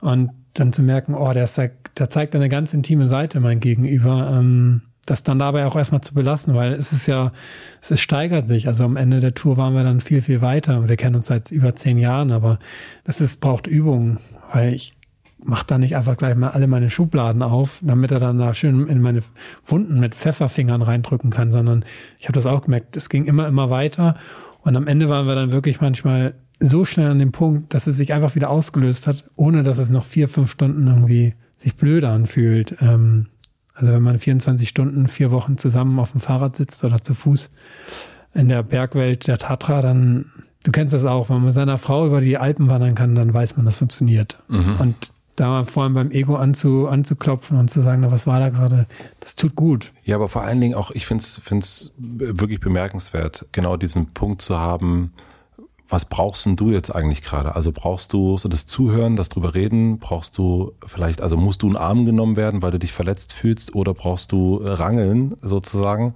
dass du das, also es ist ein ganz großes, finde ich wirklich ultra krasses Vertrauen. Mhm. Und aber auch, ja, sehr schön, dass man das irgendwie so, weil genau das ist es ja. Manchmal will man auch einfach gar nicht reden. Manchmal will man einfach, hat man eine Energie, denkt sich, oh, wohin damit? Und dann gehe, also ich gehe zum Beispiel dann laufen. Ne? Dann laufe, laufe ich stundenlang durch Berlin und dann kriege ich das auch wieder los. Aber eigentlich den Punkt zu sagen, so, oh, das hat mich irgendwie irgendwie komisch verletzt oder du, was auch immer und jetzt mhm. habe ich so eine, so eine so eine Raufenergie in mir und dann aber auch das, dass man das auch die nehmen könnte und sagen kann, ja komm, dann, dann biete ich dir jetzt meine Hilfe, ist auch, du kannst mit mir raufen. Ja, und Raufen ist so ein bisschen wie Reden ohne Lösung, weil das Schwierigste ist, wenn du denkst, wir gehen jetzt ins Gespräch und es braucht eine Lösung, weil dann verhaftet man sich darauf, wir müssen irgendwie das Ganze lösen. Das löst sich oft in diesem magischen Gefühl oft schon vom Aussprechen. Ich höre dir einfach gerade zu und frage, was brauchst du? Mhm. Und dabei, und ich glaube, das passiert uns Männer manchmal auch, dass, dass die Freundin ein Problem hat und wir denken, wir müssen jetzt eine Lösung finden. Es ging einfach nur ums Zuhören. Einfach, ich, ich höre mir das jetzt an und versuche Empathie zu schenken. Und Empathie kennt keine Bewertung, oder? Die kennt mhm. auch keine Meinung. Die hört einfach nur zu. Auch wenn ich dann diesen Väter immer noch blöd finde, dann weiß ich, Raphael möchte gern Väter haben. Und ähm, das sind wir wirklich dann Ingenieure, ne? Wir wollen dann wirklich, wir ja. wollen das Ding irgendwie, das soll ja jetzt wieder fahren, bitte. Und äh, so jetzt das ist am Alleinreisen halt viel leichter, ne? ja, Dann kann man das mit sich selber ausmachen, aber auch da brauchst du eine Sprache und ich glaube, die beginnt erst, vor allem beginnt sie bei einem selber. Da, darf ich noch was zu dem äh, ja. Rangelfreund fragen? Ja. Der Rangelfreund, wie heißt der? Raphael. Raph Raphael, der Rangelfreund. Ähm, wie habt ihr das angefangen? Also, dass das ähm, möglich ist. Also, was waren so die ersten Schritte dahin, diesen, ich habe es erst Werkzeugkoffer genannt, ähm, breiter zu fächern? Das war bei der, das war mal beim, beim, beim Bouldern aufgekommen, dass wir da einfach merkten, nach dem Bouldern können wir uns auch noch ein bisschen raufen. Und ähm, wir haben noch nie, obwohl wir uns zehn Jahre lang kennen, eine lange Reise gemacht. Und als ich Moment, ihr habt nach dem Bouldern habt ihr gesagt, wir können uns da noch eine Runde raufen? Ja. Das war dabei so eine riesen Matte, die ist so weich. Und da darauf sich zu raufen, ist halt geschützt quasi. Kann nicht viel passieren. Und hast du das schon vorher schon mal gemacht? Raufen? Also ich habe dir ja schon erzählt, ne? ich das letzte Mal irgendwie vor ja. 25, 30 Jahren oder so. Nee, also ich habe in, auf der Reise immer wieder gemerkt, bei den Tieren, aber auch teilweise bei Menschen. Es gibt ja auch in vielen Kulturen einfach gerade unter der Männerwelt dann Pferderennen oder irgendwelche Spiele, also diese, nicht Spiele, sondern Wettkämpfe, dieses Ringen, Raufen, das findet wirklich sehr, sehr viel noch statt in Asien und Afrika und hört dann irgendwann auf irgendwie. Warum eigentlich, ne? Also auch, ich glaube, wir haben eine sehr große Anziehung auf, auf weibliche Personen, wenn wir raufen. Aber wenn wir dann verbunden sind, dann ist das Wilde weg. Das ist auch nicht mehr schön dann. Das ist nicht mehr gern gesehen. Mhm. Aber ich habe es gelesen, dass Männer, die so wild sind, sind super anziehend. Und zack, in dem Moment, wo sie in einer Beziehung sind, bitte aufhören. Und ähm, das ist mir unterwegs aufgefallen. Ich war zweimal bei so einem Ringkampf dabei und habe mich natürlich auf, ich, ich konnte gar nicht ringen. Und ähm, als ich dann zurückkam, habe ich auf einem Seminar, da ging es tatsächlich um das Bedürfnis eines Mannes, ähm, darüber gehört, dachte, das ist ja interessant, konnte sogar nachempfunden und dann habe ich gedacht, ja, mit Raphael könnte ich das mal probieren. Und beim Bouldern kam dann dieser Impuls, kam, lass uns doch mal probieren. Und das ging dann drei, vier Minuten und dann war ich im Schwitzkasten. Also. er sagte, das können wir öfters machen. Ja, richtig. Und als wir jetzt auf die Tour gingen, war die Frage, was ist, was ist die Überschrift der Tour? Und das war dann eine Kommunikationsreise. Wow. Ja. Aber dann auch direkt Projekt natürlich gemacht, ne? ja, genau. Das wird der nächste Dokufilm. Mhm. Nein. Sollte es aber. Jetzt ganz im Ernst. Ja. Also Stimmt. das ist ähm, das aber. Entschuldigung. Ja. Aber es ist, äh, weil es so ein ja, wir, ich glaube wirklich, wir müssen total lernen, dieses, dieses Unterdrücken Also es ist natürlich wichtig, Zivilisation und all die Dinge und was wir so, ne? Es ist, das dürfen wir, aber wir müssen irgendwie die Kanäle müssen wir anders legen. Also wenn wir die Kanäle nicht anders legen, also wir haben gesehen, weltpolitisch, was passiert, wenn die Kanäle nicht richtig gelegt sind. Das ist ja fürchterlich. Und da müssen wir, also müssen wir anfangen, andere Wege zu finden. Da müssen wir richtig, da müssen wir dann mal richtige Hausaufgaben machen, weil das funktioniert ja so nicht mhm. aktuell. Und ja. ähm, ich fand es total schön, weil du hast über deine Kinotour ähm, erzählt und hast darüber gesprochen, dass du Vorstellungen bei Kindern hattest und natürlich auch bei Erwachsenen und dass die Kinder Emotionssachen gefragt haben und die Erwachsenen alle nach Ängsten. Ja. Und, und, äh, und das fand ich schon äh, interessant, dass es irgendwann scheinbar ja den Punkt gibt, wo wir angstgesteuert sind oder wo wir nach, wo wir irgendwie sagen, na, äh, wovon hat er denn, wovon lebt er denn? Ähm, also allein durch Afrika, was kann denn da alles passieren, was du alles kriegen kannst, was Brunnen? Ich habe das heute jemandem erzählt. Oh, das ist aber das Gefährlichste eigentlich, das Wasser. Tiere sind ja gar nicht das Problem, sondern eigentlich ist ja das Wasser das Gefährlichste. Also es ging sofort um die, um, um Gefahren und Angst und, und so weiter und so fort. Was glaubst du passiert zwischen kind, äh, bei den Kindern zwischen sieben und acht und irgendwann, äh, wenn die Angst einsetzt?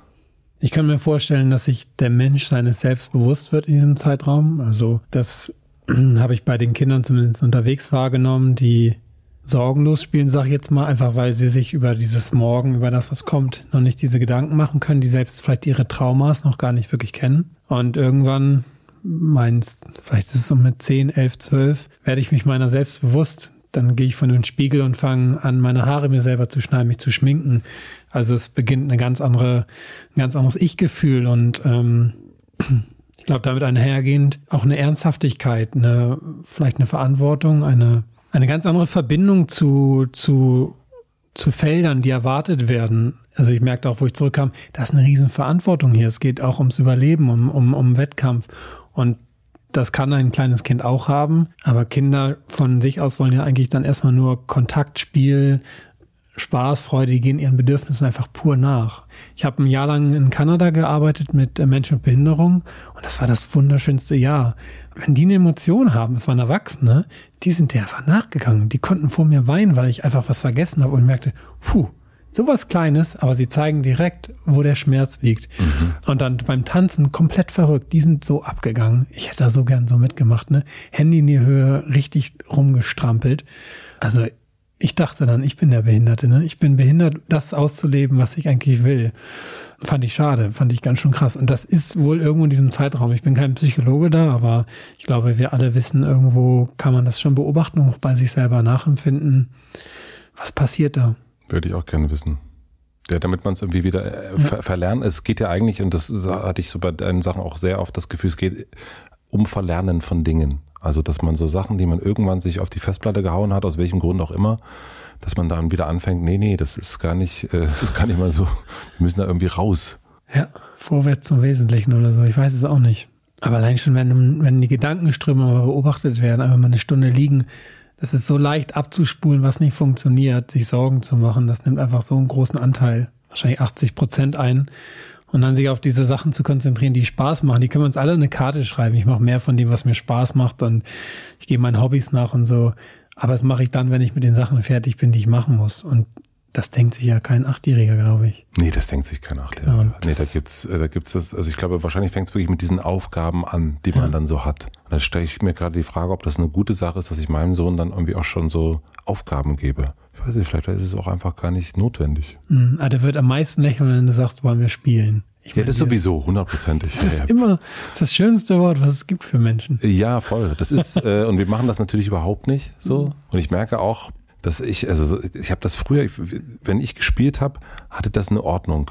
Also ich habe dann entweder mit den Cowboys gespielt oder mit den Autos. Also ich hatte so meine, hier sind jetzt die, die hier ist die Cowboy-Situation und die äh, Ureinwohner-Situation und hier ist die Dinosaurier-Situation und hier ist das. Und ich merke bei ihm, das spielt überhaupt gar keine Rolle der hat das vollkommen, das, da spielen die Astronauten mit den, mit den Pferden und das mhm. ist irgendwie, und das finde ich, dachte, ja, interessant, wahrscheinlich wird das auch nochmal anders. Also fängt da auch gerade wieder was an, äh, dass die, ähm, dass plötzlich Superman und Batman und ähm, äh, Anna und Elsa, dass die alle zusammen in einem Film mitspielen können. Es funktioniert. Das ist, warum soll das immer nur lustig sein und ernst sein und dies und warum kann das nicht alles zusammen sein? Also warum kann Warum sind die Filme, die wir, also mit denen ich groß geworden bin, waren immer so ganz klare Genre. Das war immer, entweder war es ein Actionfilm oder es war ein lustiger Film oder es war dies. Und, äh, und aber wenn sich das vermischt, so ist es ja eigentlich. Wir können ja, ich kann mit komischen Hausschuhen reinkommen und es ist plötzlich lustig und im nächsten Moment kann es ja total ernst sein. Warum ist das immer die ganze Zeit so getrennt?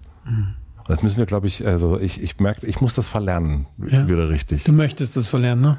Ja, ich möchte das verlernen. Mhm. Ich möchte nicht mehr so in so, ähm, in so Jetzt sind wir in einer ernsten Situation. Halten. Dann lass uns doch jetzt einfach aufhören, hier zu reden und raufen. Siehst du? Und das ist das auch mal, man möchte es in der Zukunft verlernen, aber die ganzen Sachen können ja nur jetzt stattfinden. Mhm.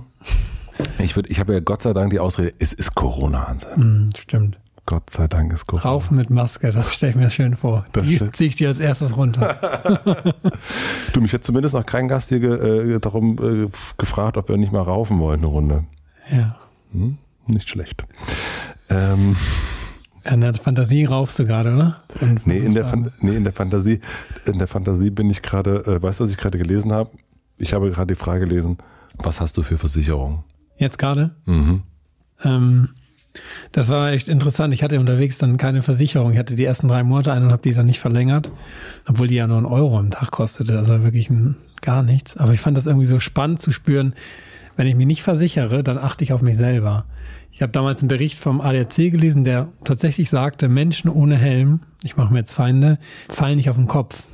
Hat man rausgefunden, statistisch zu denen, die einen Helm tragen und oft auf den Kopf fallen. Also unterbewusst merkt man sich wohl oder reagiert der Körper auf den Schutz und wenn dann ein Sturz stattfindet und ich bin oft gestürzt und auch krass und nie auf den Kopf, also nie auf meinen Außenkopf, dann passiert da nichts. Und das ist das Spannende ja an Versicherungen dass man dann so auch sagt, ja, ich habe eine Handyversicherung, das lasse ich jetzt einfach fallen, das wird mir ersetzt. Mhm. Dann steht ja so eine gewisse Unverantwortung auch oder man, man hat es dann auch nicht mehr selber in der Hand.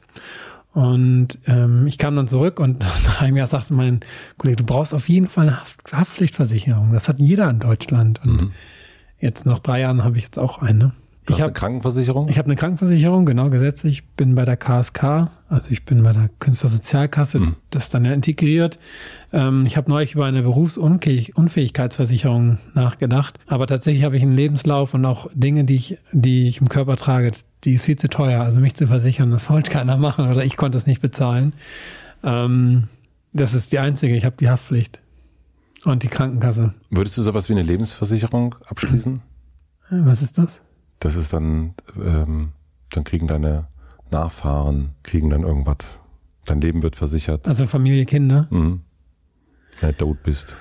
Das müsste ich wissen, wenn ich in der Situation dann halt bin. Ne? Ich weiß von anderen Freunden, Vätern, dass sich das sehr schnell ändern kann. Das Gefühl zu Risiko, die fahren dann auch gerne mit Helm und hören das Paragliden, das Gleitschirmfliegen auf, was ich hier gerade mache, weil sie sagen, nee, das kann ich jetzt nicht mehr verantworten. In der jetzigen Situation würde ich sagen, nein, aber mir fehlt das Wissen eines Vaters. Mhm. Ja, ich habe auch keine Lebensversicherung. Ah gut, ich hätte es auch gerade gefragt. Mhm.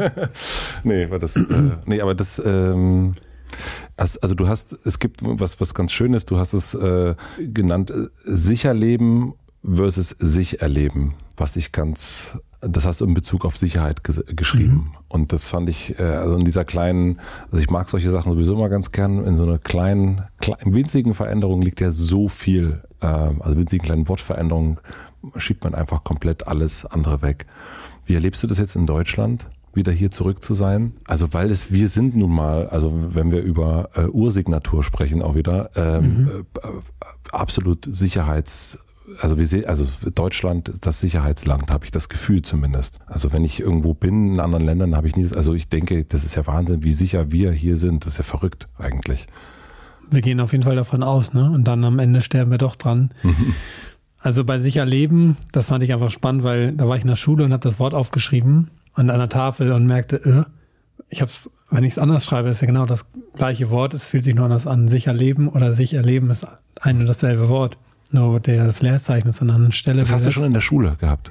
Das hatte ich in der Schule, wo ich in Berlin jetzt war und einen Vortrag gehalten habe. Ach so, ah, okay. Ähm, die meisten Sachen, die in meinem Buch sind, sind mir erst aufgefallen, wo ich wieder hier war. Mhm. In, im Kontakt mit Menschen, durch tolle Fragen, durch einfach Kritik auch. Ja. Da ich gemerkt, oh, da möchte ich drüber schreiben. Und der Sönke Schmidt hat das dann so wunderschön illustriert, der Illustrator, und das ist daraus dann entstanden. Aber nochmal zu der Frage, ähm, also in Deutschland, mh, hm, also man kann ja manchmal, manchmal kommt das Kommentar, das ist so lustig, die Leute in Afrika haben so wenig und lachen so viel in deinem Film. und ähm, ich habe auf der ganzen Reise wirklich keine Situation erlebt, wo ich dachte, hier müsste ich jetzt eingreifen, hier braucht jemand akut Hilfe. Lag unter anderem daran, dass ich nicht überall den Zugang hatte. Südsudan war für mich zum Beispiel zu und der Kongo auch. Aber das hast du nicht in Afrika gehabt. Also jetzt du warst. Der Film unterdrückt es nicht. Ich bin nicht an Dingen vorbeigefahren. Ich hatte Slums in Südafrika gesehen und das ist schon, das habe ich auch im Buch beschrieben, das ist ein Leben, was ich nicht leben lässt, finde ich. Aber das, was wir vermuten, was es auch geben wird, ist nicht essentiell einmal durch den ganzen Kontinent zu finden. Mhm. Und ich glaube, dass durch dieses Gefühl, ich muss es sichern, ich baue eine Mauer drumherum, entsteht ja vor allem auch einfach eine Beklemmtheit. Und äh, wir sind, glaube ich, da sehr stolz drauf und privilegiert. Ist auch ein schwieriges Wort, finde ich, weil, weil es auch was Arrogantes hat. Was, wir sind einfach was Besseres und können den anderen dann beratschlagend helfen. Und ich werde gern beraten bei Versicherungen von Leuten. Ich sag mal so, solange ich jetzt gesund und munter bin, ist es wahrscheinlich, ähm, betrifft es mich nicht so hart. Und Moment, wo ich dann merke, ich hätte es gerne, würde ich es auch gerne haben, wie ist es hier in Deutschland? Ich würde es nicht bewerten, aber es ist auf jeden Fall ähm, für mich auch eine Illusion, weil, weil ich vorhin schon sagte, die Sicherheit gibt es eigentlich ja nicht und ähm, für mich zumindest nicht. Und es ist was sehr Praktisches und vielleicht auch das Gefühl, dadurch kann ich freier sein, aber ich hakt mal alle genau nach. Ich glaube nicht, dass es Freiheit gibt, die dadurch kommt, dass ich mich versichere. Mhm. Und wenn du, also dieses Gefahrenthema, ne, wenn du in Afrika unterwegs warst und unter freiem Himmel geschlafen hast und die Tiere und so weiter und so fort und dann irgendwie ja, ne, die, die, man, man schärft seine Instinkte, darüber mhm. haben wir auch gesprochen. Wie ist das jetzt hier? Also, wenn du in einer Stadt wie Berlin unterwegs bist, wenn du quer durch Deutschland fährst, wenn du ähm, deine ganzen Vorträge, die du gemacht hast, die äh, Filmvorstellungen, die du gemacht hast, hast du, welches Sicherheitsempfinden hast du hier?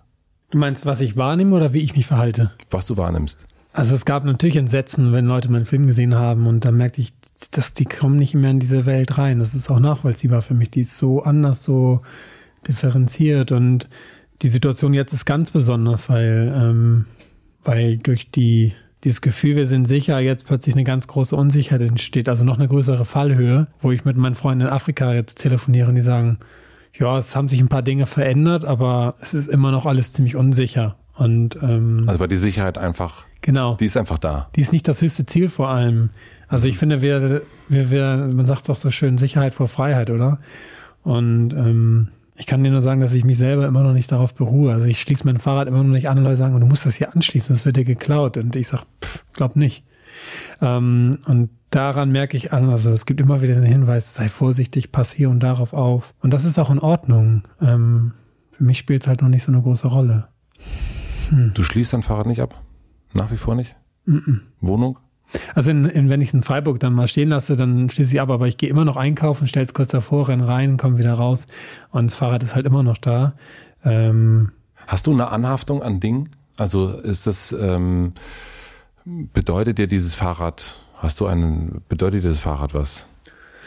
Ja, auf die Erfahrung warte ich tatsächlich, dass es dann mal weg ist. Tatsächlich wegen der Erfahrung ist es mir dann wirklich ein Jammer. Also bin ich dann sehr traurig darüber. Dieses Fahrrad hat ja keinen Namen, es ist immer noch mein Fahrrad, aber ähm, ich habe nicht das Gefühl, ich hänge jetzt von diesem Fahrrad ab.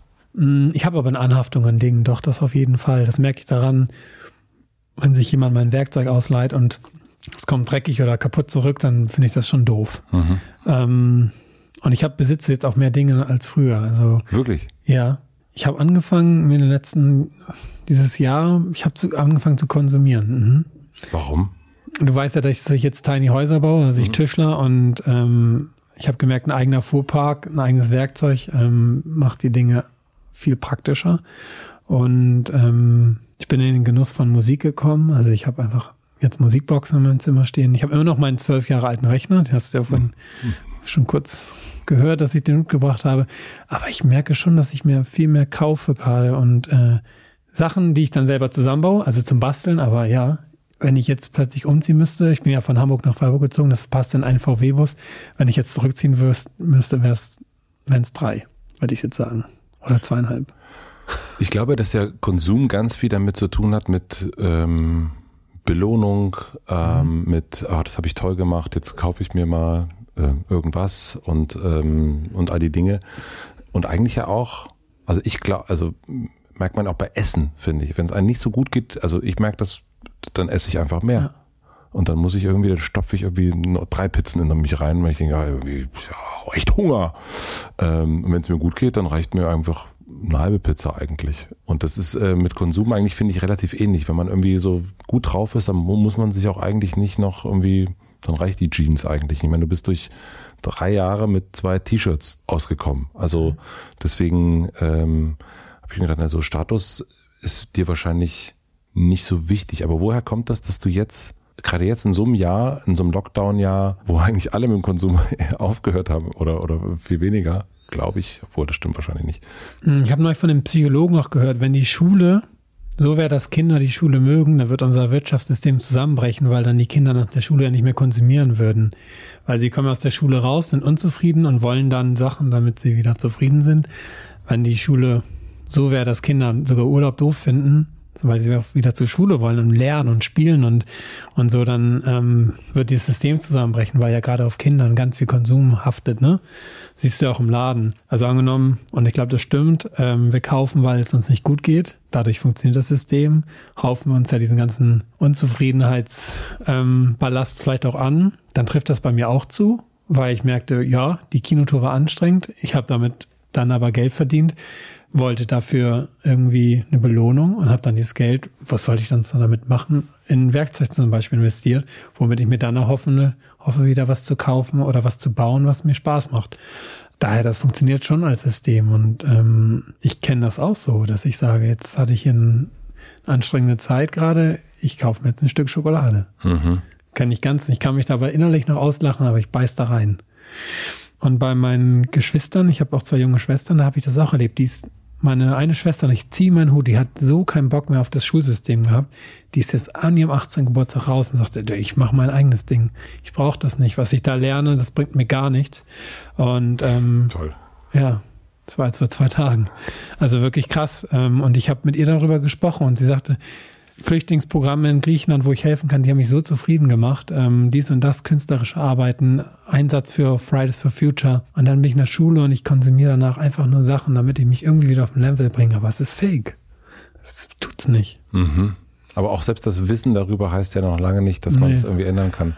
Ich habe ähm, Hartmut Rosa hier interviewt, das ist ein Soziologe. Genau. Und der hat es ähm, auf den Punkt gemacht. Der ja. fand, ich fand das total super, dass er sich einfach äh, geärgert hat an der Kasse, dass er festgestellt, er hat diese beiden CDs schon die er kaufen wollte. Er wollte eigentlich wollte sich, also er hat sich richtig schade, ich habe die schon, die kann ich mir jetzt gar nicht kaufen. Und warum ist das eigentlich so? Weil wir irgendwie denken, ja, wir kriegen eine Art Resonanz von diesen zwei CDs oder ähm, was wir uns auch immer alles so kaufen. Und ähm, das ist voll interessant, dass es uns nicht gelingt, dass es so drin ist. Du schreibst ja auch über Geld, was ich spannend fand, dass in so einem Buch dann auch mal nicht die Freiheit und die Selbstfindung, sondern eigentlich auch so ein bisschen das, äh, die Verzweiflung darüber, dass man nicht so richtig weiß, was machen wir eigentlich mit Geld? Wie gehen wir eigentlich damit um? Mhm. Und das bringt uns, weil wir bei der Schule sind, auch hier überhaupt niemand bei. Was machen wir eigentlich? Wie, wie geht das? Ja.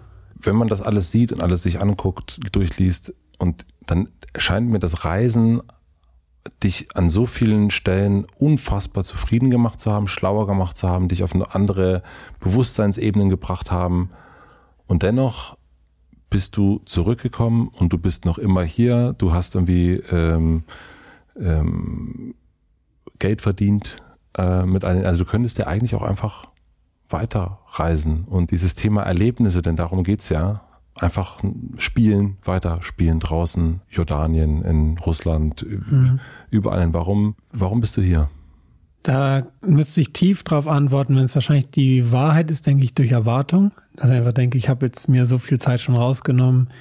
Deswegen wäre es frech, jetzt das nochmal fortzuführen. Und wenn ich dann wieder zurückkomme, dann bin ich wirklich in einem Alter, da sollte man da wirklich mal einen Weg eingemeißelt haben, eingeschlagen. Vielleicht das eine Antwort. Ich habe ähm, für mich aber auch herausgefunden, dass mir diese Reise ähm, eines nicht, nicht gegeben hat, wonach mich noch viel mehr sehne als Freiheit oder, oder Abenteuer. Und das ist Geborgenheit.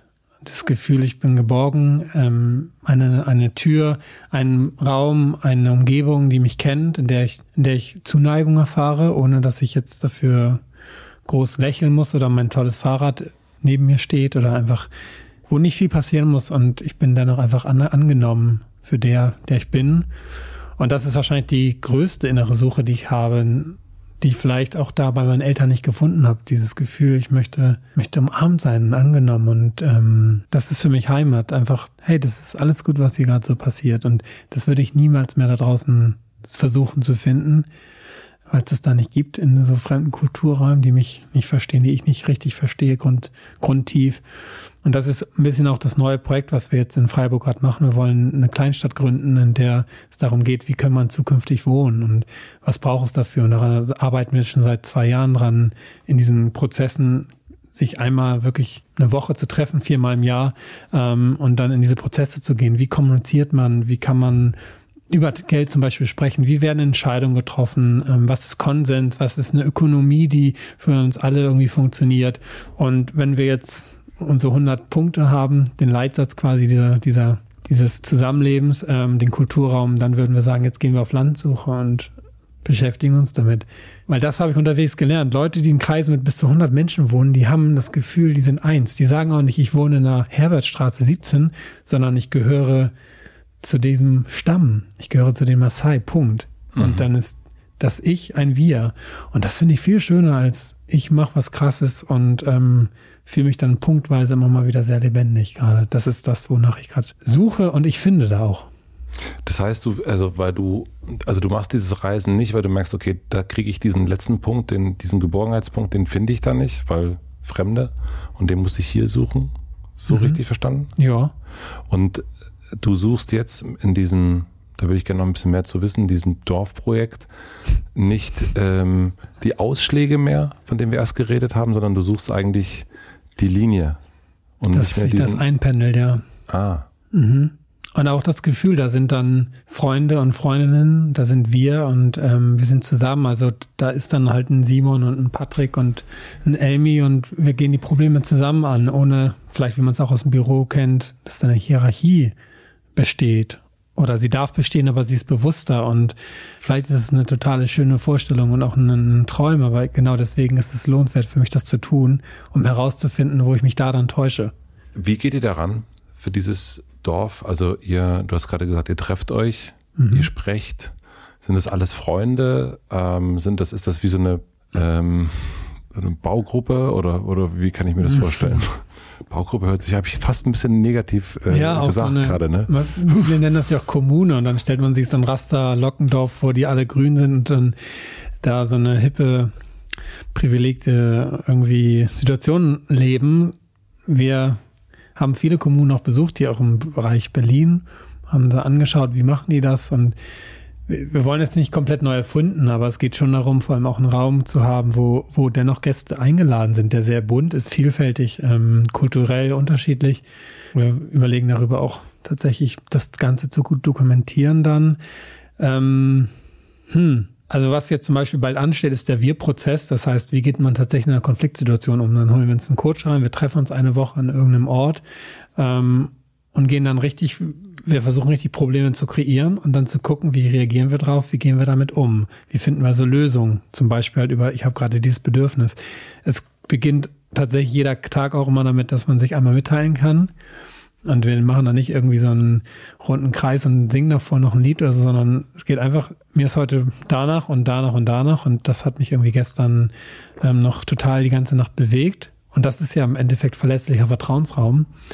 Ähm, und dann guck mal, wie geht das andere damit um? Das ist total kraftgebend. Also was ich ja von diesem einen Seminar jetzt wieder auch mitgenommen hatte, war, wow, wir sind zwar alle anders und deswegen kommen wir auch in eine gewissen Situation in dieser Gesellschaft nicht klar, aber da kann man sich vereinen, weil man zumindest den gleichen, ähm, das gleiche Bedürfnis vielleicht verfolgt. Mhm. Und glaubst du, dass die Konflikte dadurch dann weniger werden? Das müssen sie ja gar nicht. Mhm. Ich finde das ganz wichtig, dass es aneinander knallt und ähm, das ist für mich Leben. Mhm. Also Konflikte sind für mich ganz klar Leben. Das ist ganz, ganz wichtig für mich, Konflikte zu erleben. Für mich ist es nur ein Unterschied, entsteht es durch Missgunst oder durch das Gefühl, ich möchte mehr von diesem und deswegen drücke ich den anderen aus dem Weg. Oder entsteht es, ich lerne daraus und weiß, wir sind dennoch eins. Also wir sind einfach ein, eine Gruppe, wir haben Konflikte. Ich kann auch irgendwann sagen, es wird mir zu doll, ich gehe ganz raus. Aber dieser Konfliktraum ist ein anderer als ähm, wirtschaftlicher Gewinn oder so. Also das ist nicht das Oberziel. Oder äh, das habe ich bei meiner Schwester auch erlebt. In der Schule bekommst du ja beigebracht, es geht vor allem um dich hier. Also du brauchst gute Noten, damit du dich vor andere stellst, vor andere setzt und mit denen kannst du dann dein ganzes Leben gestalten. Das ist ja ein Einzelkampf. Das wird, ist in der Schule, geht das einfach los. Und stell dir mal vor, wir dürften alle zusammen, meinetwegen auch kämpfen, aber auch vor allem zusammen genießen und ähm, teilen. Wir brauchen nur noch eine Bohrmaschine. Ja, und es geht auch gar nicht sozusagen darum, dass äh, du eine gute Klassenarbeit schreibst und ich eine gute, sondern ja. dass wir uns zusammen überlegen, okay, wir haben ja eine Aufgabe, wie machen wir das eigentlich? Ja. Also ich erinnere mich an der Schule noch mit, äh, nee, du darfst nicht abgucken auf keinen Fall darfst du abgucken und so. Also ne, das, das ist so, das ich kenne, kenn, weiß nicht, ob das noch kennst, so diese Hand, wenn, wenn der Banknachbar so die Hand hinhält, man darf nicht ablesen und denkt so, ja. oh, das kann doch nicht wahr sein. Ja. Ähm, und ähm, ich habe gern abgeguckt. Ich habe wahnsinnig, ich habe I made it with abgucken. Ja. Französisch bei mir auch. Ich habe sofort an Französisch gedacht. Und sie hat mich nicht abgucken lassen. Weißt du was? Das steht auch in meinem Buch. Ich habe, es kam heraus, dass ich mit fünf Jahren das Lesen gelernt habe oder mit der fünften Klasse. Mhm. Das ist sehr, sehr spät. Weil mein, mein Nachbar, der war so, ich saß fast immer neben einer Person. Wenn mein Klassenlehrer sagt, wir lesen jetzt vor, dann habe ich die Sätze gezählt und wusste, wann mein Satz kommt. Mhm. Und dann habe ich meinem Nachbar gesagt, kannst du mir den einmal vorlesen? Dann habe ich mir den gemerkt und dann gelesen. Und irgendwann war er dann, hat wohl irgendwie ein Mädchen zwei Sätze gelesen. Und dann kam ich natürlich in Engpass und wusste nicht, was da steht. Und hieß es, Anselm kann ich lesen. Also ja, ich hatte da einen totalen Schuss. Diesen, du hast einen totalen Leseschuss? Naja, ich habe, ich habe. Also nicht kann ich lesen, Schuss? Genau, nein, ich habe totalen Schuss da, also eine Erfahrung gemacht ähm, mit Abgucken oder mit, ich kann das nicht, deswegen finde ich eine andere Strategie, nur um dem, um dem Lehrer da zu gefallen. Ähm, ich habe lange keinen Sinn im Lesen gesehen. Mich hat's nicht interessiert, so wie auch Französisch. Warum soll ich Französisch lernen, wenn ich es nicht brauche? Das habe ich erst auf der Reise gemerkt, wozu eine Fremdsprache gut ist. Und kannst du jetzt lesen? Ich kann jetzt lesen. Ich kann dir auch aus meinem Buch vorlesen.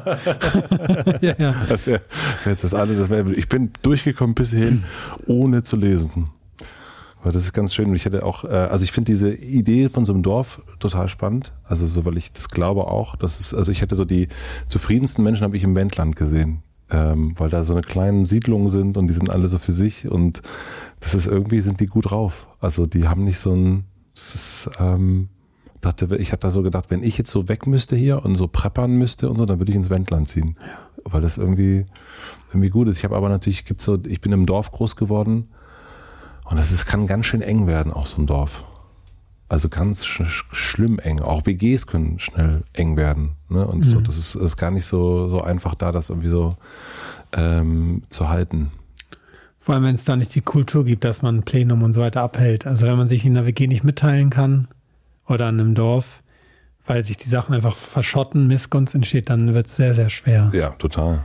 Aber hm. du hast dich irgendwann so von Karten und all dem ja so entledigt und bist einfach gefahren, ohne Ziel und du wolltest auch irgendwann nicht mehr wissen, was ist denn dort, was kann mich da erwarten. Also du hast Menschen quasi gesagt, sagt mir nicht, was dort los ist, weil ich will das sehen, weil ich will das Abenteuer haben. Ich will nicht sonst, du hast es irgendwie ganz schön gesagt, wenn man weiß, was passieren wird, dann ist es ein Abarbeiten und nicht ein Abenteuer. Mhm. Auch da wieder die Frage, wie gehst du jetzt damit um? Ist das, ähm, du, du magst die Frage nicht nach der Zukunft, du magst die Frage nicht nach dem Plan, aber du bist ja auch wieder in einer Umgebung, wo mhm. Menschen ständig Pläne machen und mhm. wo, wo ständig, äh, was machen wir denn nächstes Jahr, was machen wir übernächstes Jahr? Wie ist das jetzt für dich? Ich habe heute Morgen, wo ich zu dir gefahren bin, ähm, meinen Koffer gepackt oder meinen Rucksack und habe dann meinen Kalender gekauft, äh, gefunden, den ich mir im Februar gekauft habe. Und habe dann da durchgeblättert und musste halt lachen, weil ich dachte, das war auf jeden Fall eine Investition, die hätte ich mir sparen können. Da waren acht Einträge. Nicht, weil ich dieses Jahr nichts gemacht habe, ich habe sehr viel gemacht, aber weil, weil es sich einfach nicht lohnt, für mein Leben Kalender zu haben. Denn ich entscheide oft sehr intuitiv morgens, was heute ansteht oder die, die Sachen, die jetzt vielleicht mal jetzt in einem Monat passieren, die kann ich mir dann merken ähm, wenn ich als Speaker oder so auftrete, das kann ich mir merken, 18. Januar, das ist so der Fernsehtermin, den ich gerade habe und die Hochzeit meiner Schwester im nächsten Mai. Sonst weiß ich nächstes Jahr nicht, was passiert. Das heißt, du hast so wenig Termine, dass du keinen Kalender brauchst. Genau. Und daran ist es eigentlich ein guter Indikator. Das ist eigentlich sehr gut. Ja, also, aber man muss halt dazu sagen, das ist nicht leicht auszuhalten, ein Leben, was da keinen Rhythmus hat. Das ist wirklich lange, lange Arbeit oder auch Erfahrung oder irgendwie ein Prozess gewesen. Denn wenn ich dir diese Strukturen, diese Festhaltepunkte wegnehme oder ich mir sie wegnehmen lasse, dann schwingt da auch plötzlich ganz viel frei. Und das ist das, was wir nicht möchten, diese Unbedeutsamkeit, dieses Ungewisse. Und dieser Unsicherheit dazu vertrauen und die dann auch als was Schönes zu erleben, ähm, war für mich anfangs aus, ich kam ja aus Schule, Studium, total schwierig. Wenn jemand sagt, oh wunderbar, du hast so viel Freiheit, das ist auch einfach ein Raum, wo man manchmal nirgendwo mehr dann ankommt. Mm, und ich glaube, wir brauchen das. Das hat ja auch Corona jetzt gezeigt. Ähm, Kurzarbeit und plötzlich ganz viel Freiraum heißt ja nicht geil, ich gehe jetzt jeden Tag zwei Stunden spazieren und mache nur noch das, worauf ich Bock habe, sondern jetzt braucht mich keiner mehr hier oder was. Und das ist daher auch nicht nur leicht. Also ich manchmal sehne ich mich auch danach, einen Alltag zu haben, ähm, wo ich abends dann mal weiß, ich gucke auch mal einen Film vielleicht. Ne, ich habe dieses Jahr kaum einen Film geguckt oder so, habe mal puh, so gehen lassen. Also im Flow bleiben sozusagen. Im Flow bleiben, in der Struktur vielleicht ja. Ich habe keine Struktur in meinem Alltag, außer am Morgen. Was hast du für eine Struktur? Also morgens ist es so, da mache ich diese Stunde Yoga und noch eine halbe Stunde Meditation. Dann öle ich mich ein. Das liebe ich. Also um einmal in die Berührung zu gehen Dann dusche ich ganz kalt, ganz warm und mache mir ein ziemlich extraordinäres Frühstück aus verschiedenen Sachen wie Hirse, Quinoa, Amaranth und mit ganz vielen Nüssen, mit Öl. Das schmeckt super lecker, das musst du mal probieren. und noch Bananen und sowas drauf. Und dann beginnt, dann ist es so ungefähr 7, 8 Uhr, na, 8.30 Uhr. Das heißt, ich hatte dann zweieinhalb Stunden für mich und dann schaue ich, was steht heute an das dann entweder Tiny House bauen, das dann am Buch schreiben, Marketing irgendwie in diesem Bereich. Und was ich gerade auch sehr viel mache, ist dann einfach wieder in die Natur fahren, wirklich den ganzen Tag raus auf dem Fahrrad und mit irgendeinem Freund, einer Freundin da draußen sein. Meinen Gleitschirm nehmen, fliegen. Das kann ich mir gerade einfach ähm, nehmen, diese Zeit. Ja, aber wenn ich jetzt an 2021 denke, da sind wir jetzt ja, mhm. keine Ahnung, wirklich nicht. Und das geht ja schon seit Jahren so. Aber das ist das hört sich total klasse an, aber ich sagte, das ist auch eine, ist auch eine harte Nuss. Ja, das ist nur, ja, ich, ich glaube, das ist ja, das sind ja immer die Extreme, die einen dann irgendwie zu einem guten Mittelweg führen. Und wahrscheinlich muss es so sein. Also entweder wirst du irgendwann so ein, so ein super Hardcore-Spießer, der irgendwie nur noch nach 15 Minuten Termin im Kalender guckt. Mhm. Das kann ich mir nicht vorstellen. Ähm, ja. Aber das ist, ähm, ich glaube, das hat ja auch jetzt mit Corona auch viel, das ist, dass ganz viel richtiger Mist passiert. Und es sind aber ganz viele neue Eindrücke dazu gekommen, die ähm, bestenfalls man sagt, ah, das behalten wir uns mal, oder? Das ist doch eigentlich ganz gut, dass wir das jetzt so hatten. Ich bin dieses Jahr nicht gereist, im Grunde. Ich hatte keine, ich habe das schon erst erzählt, ich hatte irgendwie im letzten Dreivierteljahr zwei Geschäftstermine, wo ich Menschen getroffen habe in echt. Und ich habe eigentlich nicht vor, nächstes Jahr viel mehr zu machen, äh, weil ich das gut, das, ich war produktiv, es war gut. Ich muss, ich brauche keine Meetings. Ja. So. Du warst ein richtiger Terraner. ich war ein Terraner. Ich, ja, und äh, ich, ich brauche nicht das war Terraner. Gut, gut platziert ja du, nicht schlecht. Äh, Terraner, das müssen wir ganz kurz noch erklären. Ähm, ja, und ich finde, das ist eigentlich, und das ist ja bei dir wahrscheinlich genauso. Also, dass du irgendwann sagst, okay, jetzt muss ich mal ein bisschen mehr Struktur wieder reinkriegen und, und dann äh, versuchst aber den Flow zu erhalten. Ist doch eigentlich, ist eigentlich gut. Mhm. Ich habe gemerkt, dass wenn die, wenn die das Schlafen eine Struktur hat, also die, die acht Stunden, die ich schlafe, und zwei Stunden am Tag eine Struktur haben, dann kann alles andere kunterbunt sein. Dann reicht mir das. Wenn ich mir das erhalte, dann pff, das reicht. Und wenn dieser Morgen, dieser Aber Morgen, was ist denn dann das Anstrengende daran? Was ist das Anstrengende daran? Der sich daran zu gewöhnen. Das ist einmal dieser Prozess, dass quasi, dass man sich von einer Struktur entwöhnt. Das ist daran anstrengend. Aber wenn, wenn, weil du sagtest, das ist auch eine ganz schön harte Nuss, dieses ständige Pendeln. Ja. Aber das ist ja, wenn du sagst, okay, du hast, du brauchst diese zwei Stunden. Jetzt mag ich es total gern. Ach so, okay. Ähm, Für dich ist es, es hört sich so, mm. es hörte sich, gut, dass du es nur sagst, weil es hörte sich so anstrengend und so schlimm an, aber dann dachte ich, ja, aber es ist doch eigentlich Nee, ich habe ein wunderbares Jahr gehabt. Mir geht's wirklich sehr gut mit, der, mit diesem Lebensstil, den ich lebe. Und dass ich da auch ein bisschen Glück hatte, wie sich das so ergeben hat, Ja. sehe ich auch. Okay, also Und dann habe ich halt Zeit für Projekte wie Kleinstadt, wie Teheran, wie das Buch und ähm, kann auch manchmal anderen Leuten einfach helfen, wenn sie eine neue Küche brauchen und die baue ich dann. Weil die Sachen, die ich mit Leidenschaft mache, dann irgendwie mir immer genug finanzielle Grundlage reinbringen. Terran, das ist eine äh, Aktion, die du die, die du jetzt gerade startest oder gestartet hast schon. Es gibt ein e.V. auch dazu. Ja. Und es geht im Grunde darum, das ist ein Wort einzuführen, ähm, Terran, damit wir nicht rumdrucksen, äh, wenn es darum geht, ähm, fliegen wir oder fliegen wir nicht. Ja. Das heißt, ähm, wie man sagt, ich bin Veganer, dann ist ja auch alles klar, heißt es, äh, okay, Italien, wie machen wir das? Ich bin übrigens Terraner. Genau, Und das dann heißt es, ich fahre Teheran nach ähm, Rom und das ist dann der Nachtzug halt, den Mhm. du dann wählst. Habe ich mit Freunden in Freiburg mit jetzt mit aufgebaut und wir haben tatsächlich einen Verein aus draus gemacht, sind Wissenschaftler, sind Marketingleute, ähm, Forscher, Reisende, ähm, die da jetzt mit dabei sind, weil, weil wir wollen eine positive Bewegung schaffen, ähm, mit einem einzigen Wort, um bewusst auszudrücken, dass man sich einer gewissen Sache ähm, widmet. Und das kann dann zum Beispiel die Tirane Reise sein.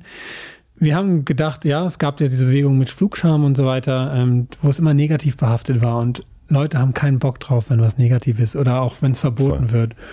Und es gibt sehr viele Menschen, die ja schon Tiraner sind. Und ähm, wir sagen auch nicht, wir wollen Fliegen verbieten, sondern es geht eher um die bewusste Entscheidung. Dieses Jahr mache ich es anders. Ich reise langsam nach Rom. Und dazwischen ist schon mein Urlaub. Die Reise selber wird zu, wird zur Reise, aber wird zu, wird zu diesem Abenteuer. Und ähm, ist ein bisschen darauf gelegt, dass wir tatsächlich mit dem Fliegen einen wahnsinnigen Einschnitt haben in unserem ökologischen oder klimafreundlichen Fußabdruck. Und ja, man kann mit dem Flug von Frankfurt nach New York den gleichen Mist auspumpen wie mit einem 190.000 Kilometern Zug einmal, zweimal, dreimal, viermal um die Welt. Ähm, genau, wir wollen damit niemand auf den Fuß treten und wir wollen auch nicht als Verein wichtig werden. Wir wollen dieses Terran als Wort geben und versuchen jetzt seit ähm, kurzer Zeit es auch zu verbreiten, dass es irgendwann einfach im Duden landet und dass Menschen ganz klar sagen, ich bin Terraner und dann weiß man, was die machen. Die reisen ohne Flugzeug und ähm, das ist ihr Beitrag zum Klimaschutz. Weil es ist ganz klar, dass Sachen gerade passieren müssen und ich kann mich jetzt nicht auf alles auf einmal konzentrieren, aber da stecke ich gerade sehr viel Arbeit rein. In dieses Terraner. Ja, da bin ich überzeugt und wir haben jetzt auch einen Klimaschutzpreis bekommen, zweiter Platz, ähm, weil die Idee über Kommunikation eine Veränderung stattfinden zu lassen, die wurde ausgezeichnet, ähm, weil das eine ganz andere Bewusstheit schafft als über Kampagnen ähm, mit was der weiß der Geier was. Ähm, ja, Kommunikation, das finde ich immer die Basic und auch nicht das Negative, sondern das, es ist ja was Positives. Ich bin einfach nur Terraner. Das heißt ja nicht, dass du nicht mehr fliegen sollst, sondern ich lasse es. Ja. Ja, das ist total, ähm, kenne ich so noch nicht. Also das ist, äh, warum lachst du da so? Ja, ich habe mich auch dran, dran gewagt und dachte auch witzig, so hätte ich es eigentlich auch nicht gemacht. Ich wäre erstmal Aktivist gewesen und hätte den Flughafen gesperrt Ja. und dachte dann, nee, es geht aber auch anders. Das muss nicht anti sein. Ja, genau. Und das ist aber, dass man sagt, okay, ich habe, ähm, also mir ist es noch nicht, ich kenne das auch in der Kunst eher, dass man so Wortschöpfung hat und so weiter. Man macht dann einen Song und baut irgendwas Sachen zusammen. Und ähm, und in dem Fall aber zu sagen, okay, wir müssen jetzt hier was machen. Unser Beitrag zum Klimaschutz ist, wir erfinden ein neues Wort und etablieren das auch. Und ähm, das ist doch mal ein Ansatz. Also das ist, ähm, finde ich, finde ich gut. Habt ihr mit den Grünen schon gesprochen drüber? Wir sind genau da gerade im Kontakt. Ich habe auf dem Weg hierher gerade ähm, ein Interview gegeben ähm, für den Spiegel. Mhm. Also es kommt jetzt ins Rollen. Wir haben gerade erst angefangen. Corona hat ja im Endeffekt das genau jetzt gemacht. Die Leute sind nicht mehr geflogen. Und bei der Wortschöpfung, wir haben uns an Terra orientiert, die Erde, und es ist ja quasi am Boden bleiben. Und ähm, wir werden es auch mit Humor auch ein bisschen aufziehen. Sprüche wie, du kannst dir nicht immer nur die Kerosin rauspicken und äh, mehr Tomatensaft in Nachtzügen. Mal gucken, was passiert. Da sind wir auch nicht so verkrampft, dass es so und so sein muss, sondern wir haben Lust auf den Prozess. Ist auch eine Erfahrung wieder. Hast du Angst davor, arm zu sein? Ich habe auf jeden Fall Angst davor, arm zu sein an Erfahrung. Das merke ich und auch an sozialem Umfeld. Ähm, es gibt ja ganz viel Armut, glaube ich. Das sieht man, glaube ich, jetzt auch wieder. Ja. Armut wird ganz oft mit Geld verbunden. Ne? Mein Leben hat mir gezeigt, dass ich eigentlich immer eine Lösung zumindest da finde, um an Geld zu kommen, sage ich mal so plump. Ähm, aber meine Angst, ausgeschlossen zu sein, also arm an, an, an sozialen ähm, Feldern, an, an Anteilnahme, die ist, die ist auf jeden Fall da. die ist groß, weil ich halt nicht gern allein bin vielleicht. Es ist so interessant. Ich finde, es ist die für mich die das die die äh, wirklich da ähm, da werde ich dich glaube ich irgendwann in, in so einem halben Jahr werde ich dir noch mal eine Nachricht schreiben, weil das ist für mich die wirklich ich habe eigentlich gedacht und das ist ja, das ist ja das Schöne an Begegnung, muss man auch echt noch mal sagen. Ich habe ja gedacht, ich habe hier den Alleinsein Profi den, der, dem Meister, ich habe gesagt, ja, der kann das mal gut erklären, warum man das nicht, also wie das geht, warum. Und dann sagt der allein sein Profi, in meinem Kopf, ich kann nicht gut allein sein. Und der ist irgendwie bekannt geworden dafür, dass er allein durch Afrika gereist ist. Es ist äh, total interessant, finde ich. Es ist wirklich, ich äh, werde da noch viel drüber nachdenken. Ha. Das finde ich. Ja, mit Illusion, ne? Dann, also die, das ist ja auch das Schöne an, an, an der Medienwelt den Film hätte man ja auch ganz anders beäugen können. Wir hätten ja auch einen politischen Film machen können. Wir hätten einen Film darüber machen können, wie, wie toll Fahrradfahren ist oder so weiter. Und ich habe, weil das war das größte Thema, da hat Lai auch gesagt, lass uns einen rausnehmen. Und das war dieser Prozess, wie bist du mit Einsamkeit, Alleinsein umgegangen. Und ich habe da einen großen Gefallen dran gefunden. Ich habe auch gesagt, wo ich dann weiter noch zwei Jahre durch Asien gefahren bin, da will ich nicht mehr alleine sein. Da werde ich dann wieder mit Menschen sein, sonst fahre ich zurück. Weil dann wirst du auch irgendwann ein komischer Kauz. Mhm. Also drei Jahre allein, das tut einem Menschen nicht gut, würde ich behaupten.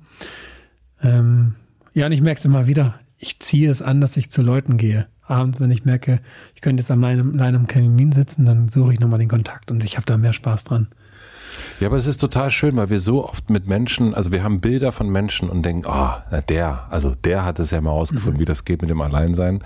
Und ähm, ja, das ist die Illusion und ganz oft ist es dann eben doch nicht so. Und deswegen ähm, freut mich, dass diese also Illusionen sind ja, können ja was sehr Schönes haben, aber Schubladen müssen ja nicht sein und das äh, ist gut, dass du diese Schublade jetzt, also das ist, dass du das gemacht hast, aber noch lange nicht, heißt noch lange nicht, dass du es jetzt so äh, mhm. kannst, sondern das ist immer noch das Bedürfnis und das ist ja auch nichts Schlechtes. Also die äh, Geborgenheit suchen und zu sagen, ich suche irgendwie den Kontakt, ist ja ähm, ist ja total gut. Ich glaube, das, ich habe so das Gefühl, dass die Dämonen halt äh, durch die Reise so äh, irgendwo im Sand wahrscheinlich so ein bisschen abhanden gekommen sind. Äh, vielleicht garantiert nicht alle, aber ich glaube, das ist so das, was ich so ein bisschen in diesen Bildern und in deinem Gesicht, äh, in, in der Zufriedenheit und so mhm. weiter, das habe ich irgendwie so, dachte ich so, das, das lässt dann so ein bisschen los. Und wahrscheinlich, wenn du heute nochmal in Afrika wärst und äh, zwei Jungs sagen dir, so wir, wir machen jetzt mal los, dann würdest du wahrscheinlich, könnte ich mir vorstellen, anders damit umgehen, oder? Ja, das ist auf jeden Fall eine Erfahrung. Diese Verlustangst, die hat sich schon gewandelt, dass jemand sagt, er geht, nehme ich noch persönlich, aber ich habe dann ein ganz anderes Vertrauen, dass es in Ordnung ist, dass sich Sachen trennen. Also das habe ich unterwegs noch ganz toll auch gelernt, dass es ein ganz natürlicher Prozess ist, dass Dinge verschwinden, dass Dinge sterben und entstehen. Ich habe auch sehr viel Erfahrung mit dem Tod im Buch beschrieben und das tut einfach sehr, sehr gut, sich damit auseinanderzusetzen. Für mich war es ganz wertvoll, diesen Kreislauf nachempfinden zu können. Nicht nur, ich verstehe das, sondern ich fühle es, es ist in mir drin. Es ist ein, ein Prozess, der sich integriert hat bei mir. Und in Asien war es manchmal der Fall, dass Leute sagten, du, ich, ich biege jetzt hier ab, ich fahre rechts weiter. Und dann war das für mich in Ordnung. Und die beiden Jungs, die brauchte ich ja, die waren ja ein bisschen wie meine Eltern, weil es die ging, war es sehr schwer. Und deswegen fühlen sich Freundschaften für mich jetzt auch leichter an, weil ich merke, ich bin für mich immer allein und kann da eine Brücke machen. Und dann klammere ich mich an nichts mehr fest und dadurch falle ich auch niemanden mehr dann so sehr in den Nacken oder zur Last, sagen wir mal so. Und das ist, glaube ich, ganz wertvoll. Also meine Freundschaften sind ganz anders seit der Reise. Ich bin mein eigener Freund und kann dadurch mit anderen Menschen auch in eine Freundschaft gehen. Anselm, dann komme ich mal langsam zu meinen letzten drei Fragen. Oh ja. Schön, dass wir ein paar Illusionen heute äh, aufgelöst haben. Ich freue mich richtig darüber. Was lernst du gerade, was du noch nicht so gut kannst? Zu geben. Also mein, mein, mein Bedürfnis ist gerade selbstloses Geben und da merke ich, das fällt mir gar nicht so leicht. Und ähm, damit einhergehen, vielleicht Sachen einfach nicht so persönlich zu nehmen, weil dann kann ich sie einfach vielleicht auch wieder weggeben. Das ist zum Beispiel, wenn eine Konfliktsituation steht, zu fragen, ja, das stimmt, das war so, was brauchst du jetzt von mir? Ich würde dir dann jetzt sehr gerne geben. Kann ich dir was geben? Und ähm, Oh, das kostet manchmal sehr viel Überwindung. Das versuche ich gerade. Wegen dem Ego. Wegen dem Ego, genau. Wegen dem Herrn Ego, der auch immer mit im Raum sitzt. Ja. Hm. Der will nicht sterben. Der, der Ego, der Ego-Mann will auf jeden Fall nicht sterben. Was möchtest du gewesen sein? Ja, nach dem Tod oder? Also was ich momentan gewesen sein möchte, ist ein Tischler. Also ein richtig ein Mensch, der durch das Handwerk, ich möchte mich gern durchs Handwerk erleben und meine meine kreative Ader durch durch Holz, durch Maserung, durch, ähm, durch diese Schaffenskraft ausleben und mich damit ähm, verwirklichen. Das ist momentan Impuls. Mm. Und wo wir vorhin von Gemeinschaft sprachen, hätte ich Lust, keinen, nicht als Anselm zu sterben, sondern eigentlich als ein Mensch, der ein Teil war von, von einer Bewegung oder von einer, von einem, von einem Wir, von einem Kulturraum. Da hätte ich Lust zu. Da liegt mein Fokus gerade ein bisschen nach. Was ja dann auch wieder heißt, dass der Herr Ego ähm, auch, auch wieder, der ist eigentlich dann nicht willkommen. Nee, der würde dann ganz von alleine, das, das entsteht wahrscheinlich automatisch ganz leicht, ähm, winken und den vergesse ich dann. irgendwo liegen gelassen in der Wüste. Und die letzte Frage, ich habe ähm, eine große Plakatwand am Alexanderplatz. Mhm. Vorstellungskraft ist gefragt und ich habe ähm, Platz für einen Satz oder ein Wort von dir, was man dort für alle Berliner für eine Woche draufschreiben könnte. Lass dir Zeit. Das passt sehr gut, finde ich. Mhm. Schön. Vielen herzlichen Dank. Super gerne. Danke für deinen Besuch. Das hat Spaß gemacht. Ja, ich habe gar nicht gemerkt, wo es angefangen hat.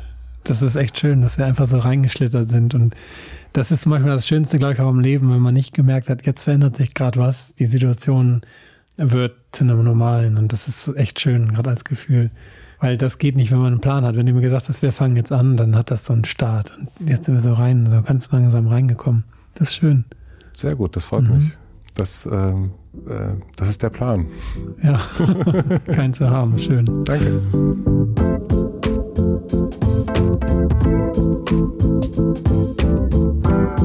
Das war Ansem Panke. Vielen, vielen herzlichen Dank fürs Zuhören.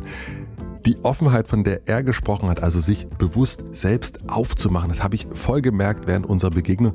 Beim Anhören des Gesprächs habe ich dann auch nochmal festgestellt, dass ich viel, viel mehr gesprochen habe als in anderen Interviews. Und ich bin mir sicher, dass das an seiner Einladung irgendwie zur Kommunikation liegt, also so eine körperliche Einladung. Das ist wirklich abgefahren, finde ich.